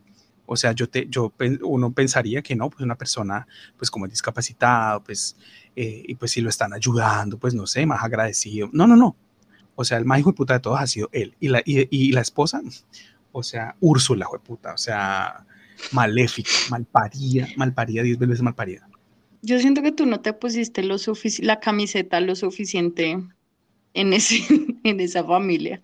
O sea, si tú te hubieras puesto la camiseta y hubieras dicho, esta es mi familia, de pronto, sí, o sea, te hubieras acostumbrado al, olor a, a verga sucia que tenía este man. De pronto es que tú mm. estás sobre sobrevalorando tu salud mental. ¿Y no, para sí, tienes razón, tienes razón. La verdad, retiro todo lo dicho porque yo, o sea, me, me, faltó sentido de pertenencia. Si yo hubiera como tenido un poquito más de sentido de pertenencia, hubiera hecho, o sea, el trabajo se me hubiera hecho mucho más fácil. Y yo, y, y yo hubiera dicho, esta es mi familia, voy a, voy a tratarlo a él como, como trataría a, a no sé, a, a, a, un miembro de mi familia. Sí, sí, tienes razón. La culpa, la culpa enteramente mía. Y hubieras visto como una bendición el hecho de que él no te dejara tomar agua. Hubieras dicho, marica, es que el agua, ¿para qué el agua? Sí, sí, es para mí. Él quiere que yo aprenda técnicas de supervivencia y que si de hoy a mañana me pierdo en el océano, pues no me va a morir de deshidratación porque ya me acostumbré a estar deshidratado en este trabajo, o sea, porque todas las bendiciones vienen disfrazadas. Y ahí está súper disfrazada esa familia. Está camuflada, disfrazada, empapelada. Y pues bueno, o sea, gracias a Jehová eh, que, que, estuviste ahí. Eh, o sea, siento que hay que, sí, hay que, hay que verle el lado bueno a ese culo. No hay mal que por bien no venga. Sí, no, definitivamente no hay mal que por bien no venga. Todos los niños vienen con un, con un bollo limpio debajo del brazo. Y con esto que dice que trabajé amigo, que este negocio es para entregar, también me acuerdo que a veces me decía, eh, hoy tenemos que ser, eh, hoy tienes que ser muy rápido. O sea, con ser muy rápido se refería a que yo tenía que limpiarle el culo muy rápido y aún así supuestamente limpiárselo bien, luego bañarlo y lavarle el culo bien, supuestamente porque no se dejaba, vestirlo, ayudarlo a cepillarse los dientes, darle desayuno, y me decía, tienes que ser muy rápido porque el taxi viene a las, ejemplo, 8 y 15 y yo, y yo llegaba a las 7 de la mañana. y él pretendía que yo en hora y 15 lo tuviera él pues listo y luego pues marica, como, como me tocaba ducharlo, pues cuando, cuando me tocaba el turno de la mañana, yo me ponía una pantaloneta de baño, pues para, y, me quitaba las medias, pues para que no se me mojara el jean. Y, y pues como ya, le, ya les dije, el, el, el, baño era demasiado caliente y yo sudaba demasiado. Entonces, pues cuando yo terminaba de bañarlo, me tocaba cambiarme. Entonces, como él, él ya estaba listo, a él no le importaba. Y entonces yo era como, me decía como, listo, ya puedes irte a cambiar. Tienes tres minutos. Así me decía y yo iba al, al, cuarto y tenía que cambiarme a toda mierda y luego iba y me tocaba la puerta. Me decía, eh, tenemos que irnos ya porque ya el taxi está acá. Ah, amiguitos, es justo, es justo que uno sea tan inconsciente y yo, yo era como, ya voy y me volví a tocar y yo dije, y yo era así como todo, dije que ya voy. Todos los días yo vivía con unas, un deseo súper reprimido de gritarle como de triple hijo de puta, dije, ya voy. Vivía con, con el deseo como de estar haciendo algo como por ejemplo, no sé, estar limpiando el culo y de pronto decir, me voy. Ese era mi sueño. Como dejarlo en medio de una cagada. O estar con él en la calle y perderme y apagarle el celular para siempre. Y que él quedara como marica, que si hizo este man, necesito que me ayude, no sé, a abrir la puerta del ascensor. Ese era mi sueño. O sea, ese tipo de persona me convertí. ¿Por qué? Por un hijo de puta, amiguitos. Yo no era así. Yo era una persona con corazón. Pero él él me lo sacó. Y se limpió el... Ah, no, de verdad que él no se limpiaba. Él le sacó el... Cagó. Me lo sacó. Durmió encima de él, sin calzones. Porque, postdata, amigos, él dormía sin calzones. O sea, si usted tiene el culo sucio, uno dice, ok, tenga el culo sucio, pero duerma con calzones. unte solo el calzón, ¿sí? O sea, no unte todo lo que toca a su alrededor pero él genuinamente él decía, ¿para qué? ¿y para qué lavar las sábanas? Es que insisto, nosotros pedimos demasiado, o sea, ¿para qué? ¿Para qué lavar las sábanas? ¿Para qué? Las sábanas de él todos los días tenían una mancha nueva de mierda, todos los días. Y él veía, y la esposa veía, y no, y ellos elegían, o sea, deliberadamente, escogían lavar las sábanas mm, cada tres semanas y, o sea, y así acumulándose las, las, manchas de mierda. Ya, ah, ya, ya, parecía, ya, ya se empezaba a formar una costra de mierda. Como cuando uno riega, un, eh, como, cuando, como cuando un chocolate se derrite. en una prenda de ropa. Así, amiguitos. Así eran las sábanas de él. Y no, él, él, o sea, y yo, yo siempre era como pidiéndole a Dios, como, papito Dios, que por favor, él me ponga a lavar las sábanas. O sea, yo no hubiera tenido ningún problema en coger esa mierda y meterlas. Y quemarlas. metérselas en la garganta. No, o sea, yo de verdad no hubiera tenido problema en, en, en, lavar las, las sábanas día de por medio. De verdad me hubiera encantado hacerlo, pero no. Y yo en varias ocasiones le propuse como, eh, eh, ¿quieres que, la, eh, que quite las sábanas? Y me decía, no, no, no, aún no. Y las dejaba otra semana. No, no. Sentido común nunca tuvo ese man. ¿Sabes que Siento que él era como esos niños que, que son chiquiticos y que se les escurren los mocos y que duran todo el día con la costra de los mocos ahí porque no tienen, o sea, bueno, a los niños uno dice, marica, son niños, pero él es como esa mentalidad, como, si, ah, sí, tengo una costra ahí, bueno, o sea... una costra de mierda. Sí, normal, normal, o sea, todos tenemos una costra de mierda.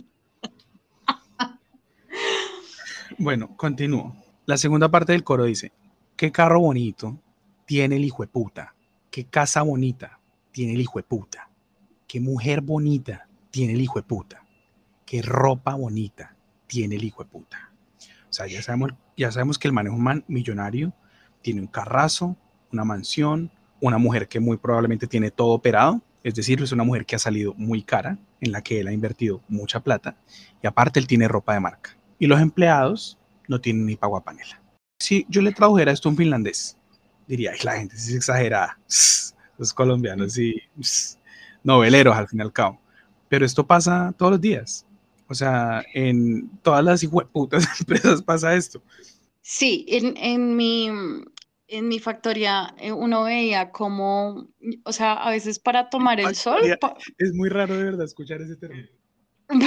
para, tomar el sol, porque pues yo estaba aislada, todos estamos aislados, o sea, entramos de noche y salíamos a mediodía, entonces como que las pupilas a ti se te caían al piso, entonces había un, espacio como a las 8 de la mañana donde yo a veces le decía a mi amigo, como Erika, bajemos a tomar un poquito de sol, porque pues, ajá, me siento como encarcelada, y sí, pero entonces dije, bueno, bajamos, y siempre que uno bajaba tipo 8, 8 y media, veía un desfile de camionetas y algo que a mí, algo que yo puedo decir que me parecía chévere era que uno podía ver la diferencia salarial, la diferencia de salarios era tangible, porque en las demás empresas tienen como, como les digo, como que uno, los parqueaderos son internos, entonces uno no se da cuenta quién llega en qué, pero la entrada de Caracol es como decir un colegio, entonces todos los edificios la mayoría de los edificios dan a, o sea, tienen vista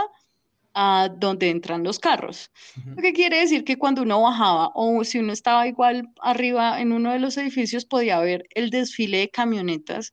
Cuando yo les digo que se me olvidó el nombre de este hijo de puta, del, del director de noticias, que se me olvidó el nombre, que es súper famoso, este man llegaba en mínimo dos camionetas, es decir, una donde iban sus, no sé, guardaespaldas y otra donde iba él con el conductor, porque ¿para qué manejar?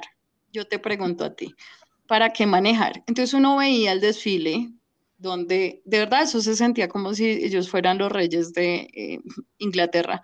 El conductor se bajaba, les abría la puerta, miraba a los lados que nadie fuera a hacer un atentado y ellos flotaban ellos no caminaban, ellos levitaban hasta el ascensor directo hasta el sexto piso. ¿Qué les parece? ¿Qué es esta historia tan linda? O sea, cuando él dice qué carro bonito tiene el hijo de puta, qué carros, qué camionetas blindadas. Eran blindadas. Yo no sé de carro es una mierda, pero mis amiguitos sí. Entonces yo, como, porque esa camioneta tiene los vidrios tan anchos? Porque es blindada. O sea, porque Jorge Alfredo Vargas necesita guardaespaldas, no lo sé. ¿Por qué Malú necesita guardaespaldas? Tampoco tengo idea. No tengo ni puta idea. O sea, creo que la única que veía más aterrizada de todas, sin joder, era Pilar Schmidt, que no tenía carro y se iba en la ruta de Caracol. Creo que era la única aterrizada. Y no, y no quería tener carro. Era como, sí, o sea, como que le valía una verga tener perro, pero de ahí para arriba, marica, o sea, ¿qué? Camioneta con guardaespaldas, con motos, con ¿qué? O sea, ¿quién le va a hacer algo a esos hijos de putas? Bueno, de pronto yo si tuviera, bueno, sí, es verdad. Sí, sí, es, verdad, es verdad. Yo, si yo tuviera poder y plata. la gente tiene escoltas eh, por, por, por, por, razones, amiga. Y sí, yo, yo soy una de esas razones. Mucho gusto, me dicen razón. alias, alias razones, alias motivos. Sí, o sea, ellos, ellos, o sea, yo entiendo, entiendo. Sí, sí, sí, sí, Escoltas porque existimos nosotros, existimos nosotros. Sí, sí. yo también, si yo tuviera eh, eh, la plata suficiente para comprarme un, un arsenal y, y, pagarle como a mi propio como eh, em, escuadrón o ejército de, de, maleantes millonarios, ténganse. Millonarios del planeta, cuidado que ahí voy.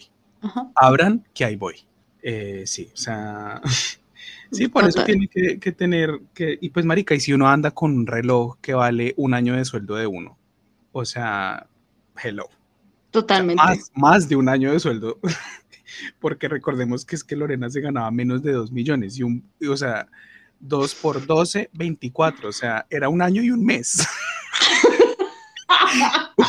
Como, no, un año y medio de salario de Lorena ellos tenían relojes que valían eso. O sea, no, no, no, no. O sea, los excesos, fue puta. Es que, marica, hablar de estas injusticias de verdad me hace arder el ano. O sea, el ano. Si nos acordamos que tenemos, sí, nos acordamos que tenemos. me acuerdo que tengo ano cada vez que hablo de estas vainas. O sea, me empiezan a, a, a, a empiezo a sentir cosquilleo en los pies, como que los, los, los, las retinas empiezan a temblarme. Pues puta, qué ira, qué ira esta desigualdad, esta, esta sociedad tan desigual y tan hijueputa en la que vivimos.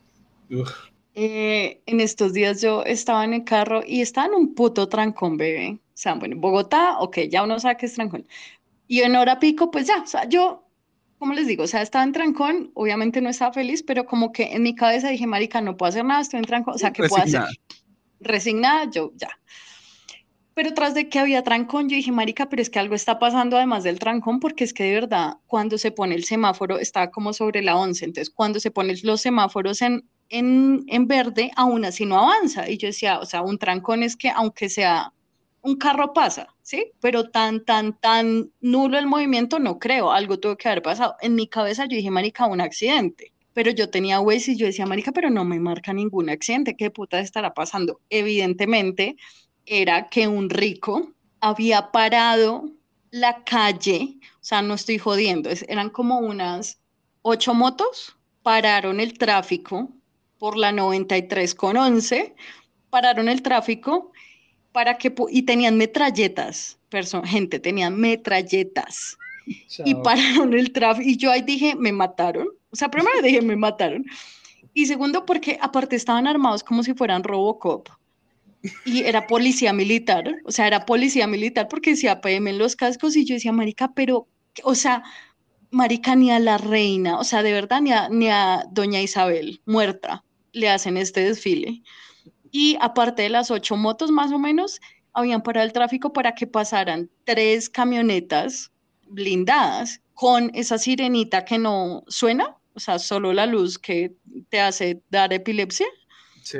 Entonces, pararon, tras de que hay trancón, y abrieron la calle para que pasara un triple hijo de puta. ¿Y saben cómo sabía que era un triple hijo de puta? Porque el destino me puso al lugar donde ese hijo de puta llegó. O sea, me mamé la parada de carro todo el camino cuando veo que se baja un man cualquiera, un gordo, un barrigón ahí de traje, que ni siquiera lo reconocí, y yo, de verdad, o sea, lo vi por la ventana, y yo triple, hijo de puta, mal parido, te odio, uy, no, marica, me dio tanta rabia, este hijo de puta, y ahí es donde, sí, tienes razón, o sea, de verdad, yo, puta, uno con plata, o sea, manda a desaparecer. Ahí, tú, tú, le gritaste, agradezca que tienes coldas. Bebé, total, total. O sea, imagínate toda la gente después de 12 horas de trabajar, jueputa, y intentar llegar a su casa porque están mamados de un día de trabajo y que tras de que duran dos horas en tráfico, durar una puta hora más porque un mal parido político de mierda tiene que llegar a su casita porque iba para la hijo de puta casa, o sea, llegó a un edificio, lo vi bajarse y yo mal parido de mierda, o sea, no, no, no, no, no tolero, me da mucha rabia, de verdad esto me da mucho, que paren las calles, yo digo que sean ricos y nadie los vea. pero que pare en la calle, no, de verdad esto, o sea, esa canción es para ellos, hijo de putas. Los odio a todos. Te acompaño, te acompaño en tu dolor. Bueno, continúo. Dice, me provoca contestarle, trabaje a bejorro como lo hago yo. Yo por un jornal tan bajo no le corro a nadie, se lo juro yo. Y eso es algo que hemos aprendido tú y yo en nuestros trabajos de mierda, es como, o sea, necesito hacer esto porque pues tengo que comer, pero pues si me va a echar, écheme, gonorrea. O sea, si no le serví, pues écheme, que, o sea, no me voy a estresar más. Pero, pero aprendimos después de que corrimos. O sea. Obvio, obvio. Sí, no, o sea, porque yo siempre me he estresado, yo siempre, siempre, siempre me he estresado, pero algo con lo que no puedo decir que he hecho las paces, porque esto es algo que me ha traído problemas desde el día en que nací hasta el día de hoy, porque yo soy muy lento para absolutamente todo. O sea, cualquier actividad que me digan que haga, la voy a hacer más lenta que cualquier otra persona. ¿Por qué? No sé, no sé, pero en mi cerebro yo estoy yendo a toda puta mierda. O sea, yo estoy dando mi 110% y mi 110% resulta ser el 70% de, otra persona o el 60% de otra persona. O sea, una persona así haciendo las cosas con la batería a la mitad, hace las vainas como, hago las como las hago yo con la batería al 100%. no sé por qué, o sea, si es mi cerebro, no sé qué tengo, no sé qué pasa, pero siempre he sido así. Epilepsia y, homosexualidad. Sí, sí. Tanta verga me, me, me atrofió. Y, y, pues ya como que pues si a mí me acosan, o sea, si me dicen muévalo, a ver, rápido, rápido, rápido, o sea, como que es que tengo afán o lo que sea, yo como que ya simplemente digo, en eso estoy, o sea, ya.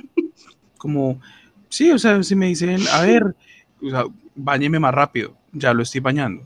Toc, toc, toc, ya viene, ya llegó el taxi, yo mm, pues me estoy vistiendo. Como que ya estoy haciendo las vainas lo más rápido que puedo, más, más no puedo correr. Entonces, sí me estreso, sí me emputo y sí me dan ganas de, de asesinar, pero no corro. O sea, no corro más de lo que, de lo que sé que pues no puedo correr, weón. Qué putas. Entonces, bueno.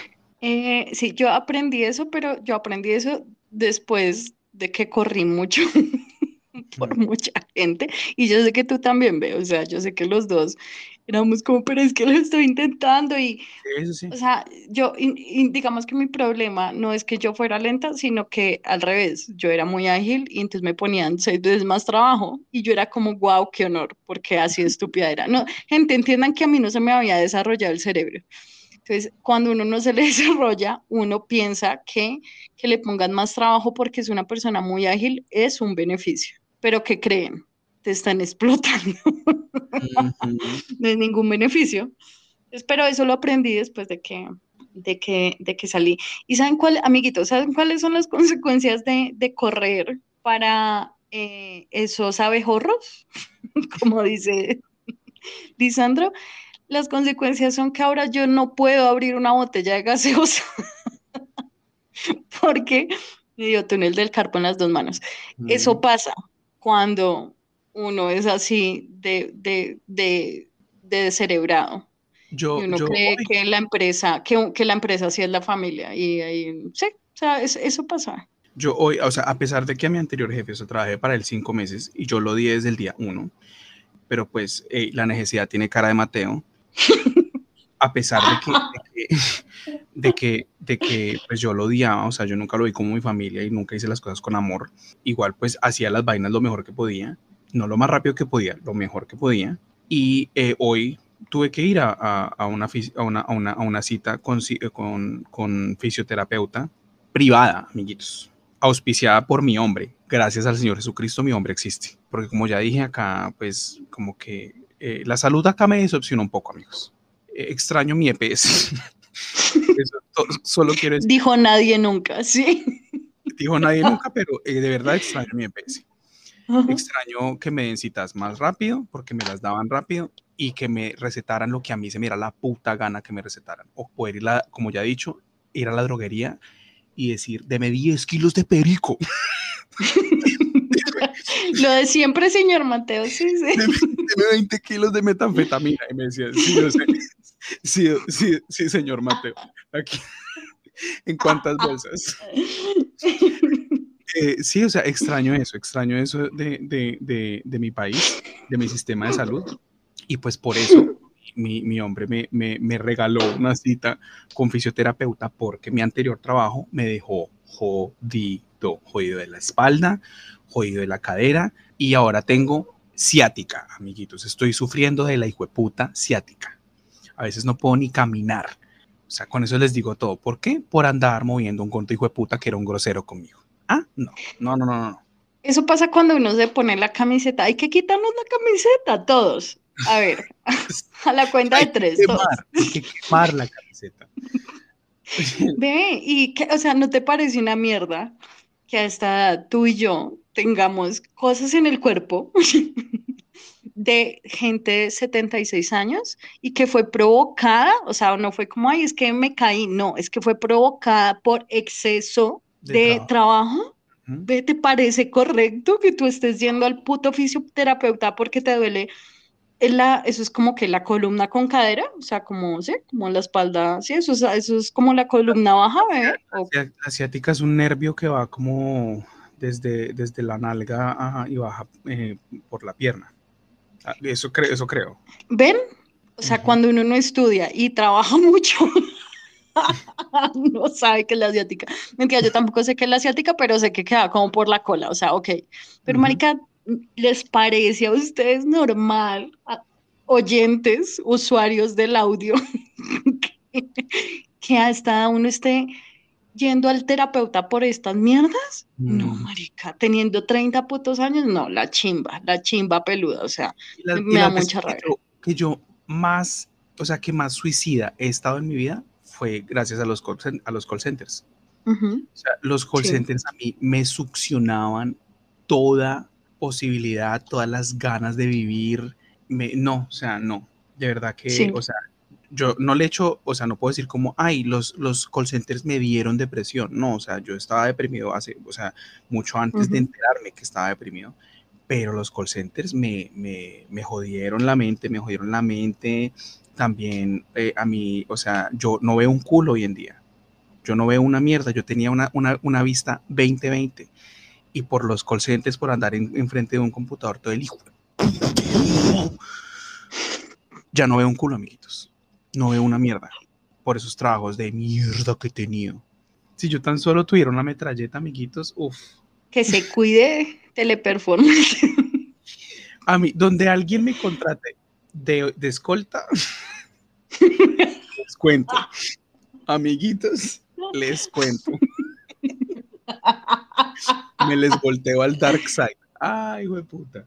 Ah, Marica, eso sería súper bueno. Como buscar trabajo de para matarlo. Eso lo hace mucha gente. gusta. Maravilloso. A mí me gustaría como ponerme, no sé, un bigote postizo o algo así, una peluca, eh, pintarme la piel más oscura. No mentiras, eso está, eso está mal visto hoy en día, pero una peluca eh, y ponerme bigote y una panza postiza y que mi papá me contratara. mi papá me, me contratara para trabajar para él. Y yo con esa excusa acercarme y destruirle la hijo de puta vida, porque ojo amiguitos, yo lo quiero matar, no, yo lo quiero, yo le quiero destruir la vida, o sea, al mejor Pero- estilo de, de, de, de las, de las historias de, de venganza. Así, amiguitos, eso quisiera hacer yo. Que te contrate como maraquista de, de su banda. Como arpista. Como arpista de su banda y listo. Y eh, par patadas. Me encanta. Me encanta porque la mejor venganza es la que se, que se cobra en vida. Mm, Sí, mm, Fascinada. O sea, es estoy totalmente de acuerdo. Poder, poder cobrar, cobrarle a él en vida todo lo que él a mí me hizo en vida. Ese es mi, mi- uno de mis mayores sueños. Dios quiera que sí, con el, con el favor de Dios, sí. Me encanta. Y que te vuelvas el administrador de su plata. Ay, como, "Ay, es que no tengo ni para lo agua ni la. Ay, Bueno, Sí, sí. Dios proveerá. Y yo ni siquiera quedarme con la plata, sino quemarla enfrente de él. Servirle una sopa, servirle una sopa y él como, ¿qué es esto? ¿Qué es, qué es esto? ¿Papel?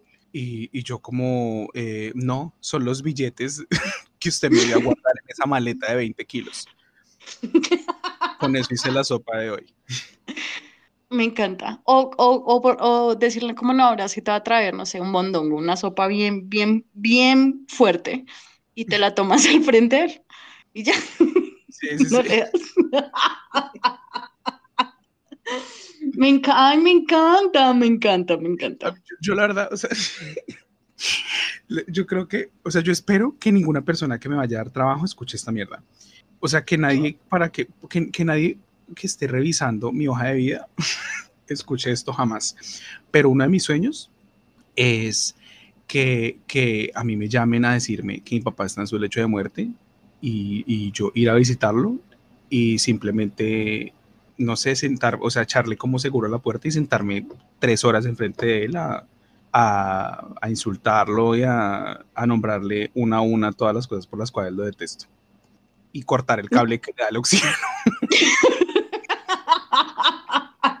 No, pero no, o sea, yo haría, yo haría lo que, es- esto sirve de ver películas sa- sangrientas. Yo lo que haría con el oxígeno es como que se lo quito y cuando vea que se, va a morir, se lo vuelvo a poner. O algo que le pase muy poquito, o sea, espicho con los dedos el canal del aire y que le pase bien, el necesario para no morir. Ujú. Bebé, no, yo te apoyo, o sea, yo estaría en la puerta haciéndote vigilancia. O en la Eh, bolsa, en la, en la bolsa del suero echaría Coca-Cola.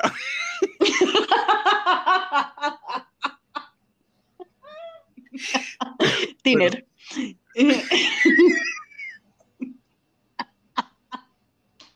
Soda cáustica. Soda cáustica para destapar cañerías. Mm, Así es que toca, así es que toca con la gente gonorrea, amigos. Los que no, es que su papá, no, no, no, cuando les cuente. Bueno, eh, continúo. Dice, ¿cómo es posible, señores, que uno muerto de hambre pueda trabajar, que me suban los jornales, el mal parecido y me pueda afanar?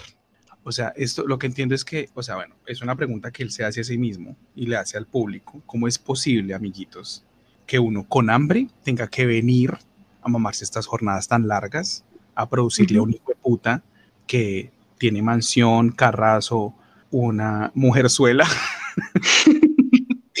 y ropa de marca y reloj de 25 millones de pesos? O sea, no es justo. ¿En qué, en qué cabeza cae? Pero pues es que de nuevo la necesidad tiene cara de perro, amiguitos.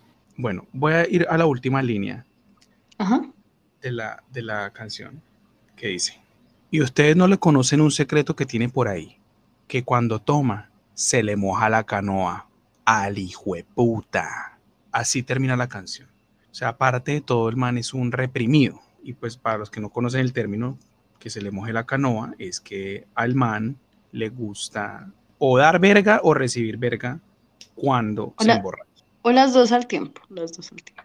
O las dos al tiempo. Doble penetración. Como en al mejor estilo del canal Gold.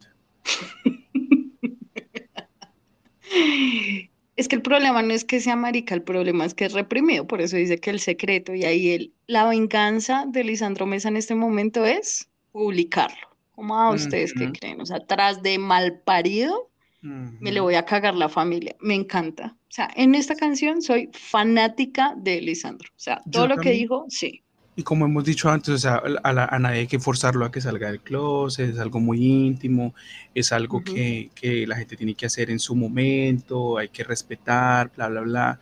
Pero, o sea, con una persona de estas, amiguitos, no, o sea, hay que olvidar toda norma, todo respeto, toda urbanidad de Carreño y nada, a la yugular. A estas personas hay que, hay que destruirlas, amiguitos. Estas personas, a, a esas personas hay que exterminarlas. Así, así no se exterminen de forma física, pero hay que exterminarles el espíritu. Hay que aplastarles el alma para que dejen de, de- de ser tan hijueputas. Totalmente. ¿Cuál es tu conclusión del día? Mi conclusión del día, amiguitos, es que mm, no den la milla extra en ningún hijo de puta trabajo. O sea, si es un trabajo que les está generando mucha plata eh, o usted es un trabajo que les permite darse el estilo, el estilo de vida que a ustedes se les da la gana, pues ok, pues sí, háganlo lo mejor que puedan, pero no en la milla extra, hagan solo lo que les piden y ni un ni una rayita más, ni un gramo más, nada, porque no de nada vale, de, na- de nada sirve uno excederse en horas, en uno trabajar horas extra que no le van a pagar, en como, ay, me pidieron, me pidieron, voy a decir cualquier cosa, que editara dos videos, voy a editar tres. De nada sirve esa mierda. De nada sirve esa mierda. Nadie les va a reconocer a ustedes su trabajo. O se lo van a reconocer con palabras, pero no con plata, no con ascensos, no, no con eh, reconocimientos que de verdad sirvan para algo. Más allá de como, qué, qué buen video, Lorena, te felicito. ¿De qué me sirven las hijueputas felicitaciones? A mí deme un bono, hijueputa. A mí A mí deme un huevo que no está verde, un amarillo. A mí deme menos horas de trabajo. A mí deme más días de descanso. Así se paga, así, así, se, así se, de verdad se motiva a la gente. No den la milla extra, amiguitos. Hagan solamente lo que se les pide. De nuevo, si ustedes están en un trabajo que no les gusta. Eso es lo que tengo por decir el día de hoy. Y, y, y nada, y si tienen la oportunidad de cobrar venganza a alguien que les hizo mucho daño, amiguitos, que es una persona hijo de puta como mi ex jefe, por ejemplo, mis, mis ex jefes, o como Camila Angry Bird, eh, amiguitos, denle rienda suelta a su imaginación. O sea, Dios obra de maneras misteriosas, amiguitos. Eso es lo que voy a decir. Dios obra de maneras misteriosas Y pues sí, hay gente que, o sea, hay personas que dirán, no, la, el rencor no sirve de nada, la venganza no sirve de nada. Mm, no sé, o sea, pónganme Uribe enfrente a ver si, y les pruebo que la venganza sí sirve de algo. Eh, sí, Déjenme. Sí. Dijeron los, los, los dueños del sentimiento, la elegancia y la maldad. A veces en la vida hay que tomar decisiones y a veces esas decisiones rompen corazones, amiguitos. Y, hay que, y si hay que destruir una vida, hay que destruirla para enseñarle una lección a alguien, para que no sea un hijo de puta y que, que, que, aprenda a comportarse como un ser humano normal, de bien, pues hay que hacerlo. Cuando toca, toca. Mi conclusión del día de hoy es, solo trabajen más, o sea, solo den la milla extra si el negocio es de ustedes. Si no, que les valga, que les valga 16 montañas y hectáreas de verga sucia. ¿Ok?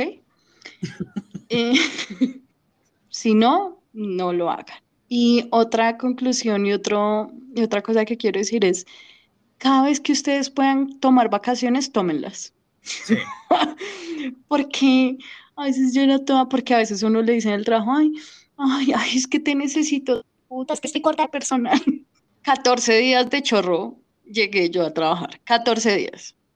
14 días sin descanso. Qué bueno me trajo eso a mi vida, les digo yo a ustedes. La lista es corta, nada. Entonces, no, no trabajen. Entonces, no, marica, descansen. No, si usted trabaja de lunes a viernes, no piense en el trabajo sábado y domingo. O sea, de verdad, o sea, en el instante que usted pise, ponga un pie afuera de la empresa, que les valga verdad. Que, que es que les escribieron, que es que un correo, nada. Ustedes no mm. existen para esa empresa. Por favor, por favor, de nuevo, solo trabajen de más si es algo de ustedes, si es que, ay, es que quiero poner un puesto de cucas, marica, fabuloso. Trabaja 23 horas en tu puesto de cucas, pero no le trabajes a ningún hijo de puta. Eh, y si te toca trabajarle a un hijo de puta como al hijo de puta de Mateo, o sea, al que te tocó trabajarle, no que tú seas un hijo de puta. eh, sí, no, no le, no le trabajen bien, no le trabajen bien. Se dijo puta ni se dejaba limpiar el culo, pues entonces ustedes a la prueba si les toca algo así, pues no se lo limpien, ensúcienselo más. Sí, o sea, sí, sí, y, y ya no, no, que no le ha puesto atención a esta letra. Eh, de nuevo, sí, la, la música me es muy familiar porque es muy navideña y nada, fan de Lisandro Mesa, espero que volvamos a hacer otra canción de él porque su, me encantó. O sea, me encantó y aparte remata con una venganza sabrosita, me encantó. O sea, punteo, punto. No sé qué quiere decir. Voy a puntuar esta, esta canción. Voy a puntuar. Voy a puntuar esta canción como 10 de 10 porque ritmo, letra. Ajá, eso. Yo no di mi 110% en el colegio, es por eso que yo no sé. Voy a calificar esta canción desde 10 porque tiene ritmo, letra, mensaje y, eh, y venganza. O sea, lo tiene todo. Eh, yo, yo quiero despedirme con un fragmento de una canción de una novela que me encantaba, que se llamaba La Venganza, y decía, y ahora te vas en busca de la venganza contra aquel que se burló de tu confianza y que pague en sangre fría decepciones de una vida maltratada sin piedad y sin razón. Amiguitos, que paguen en sangre fría los que tengan que pagar. Amén. Cansados de prepararnos y al final fracasar, decidimos dejarnos de preparar. Impreparados. Impreparados.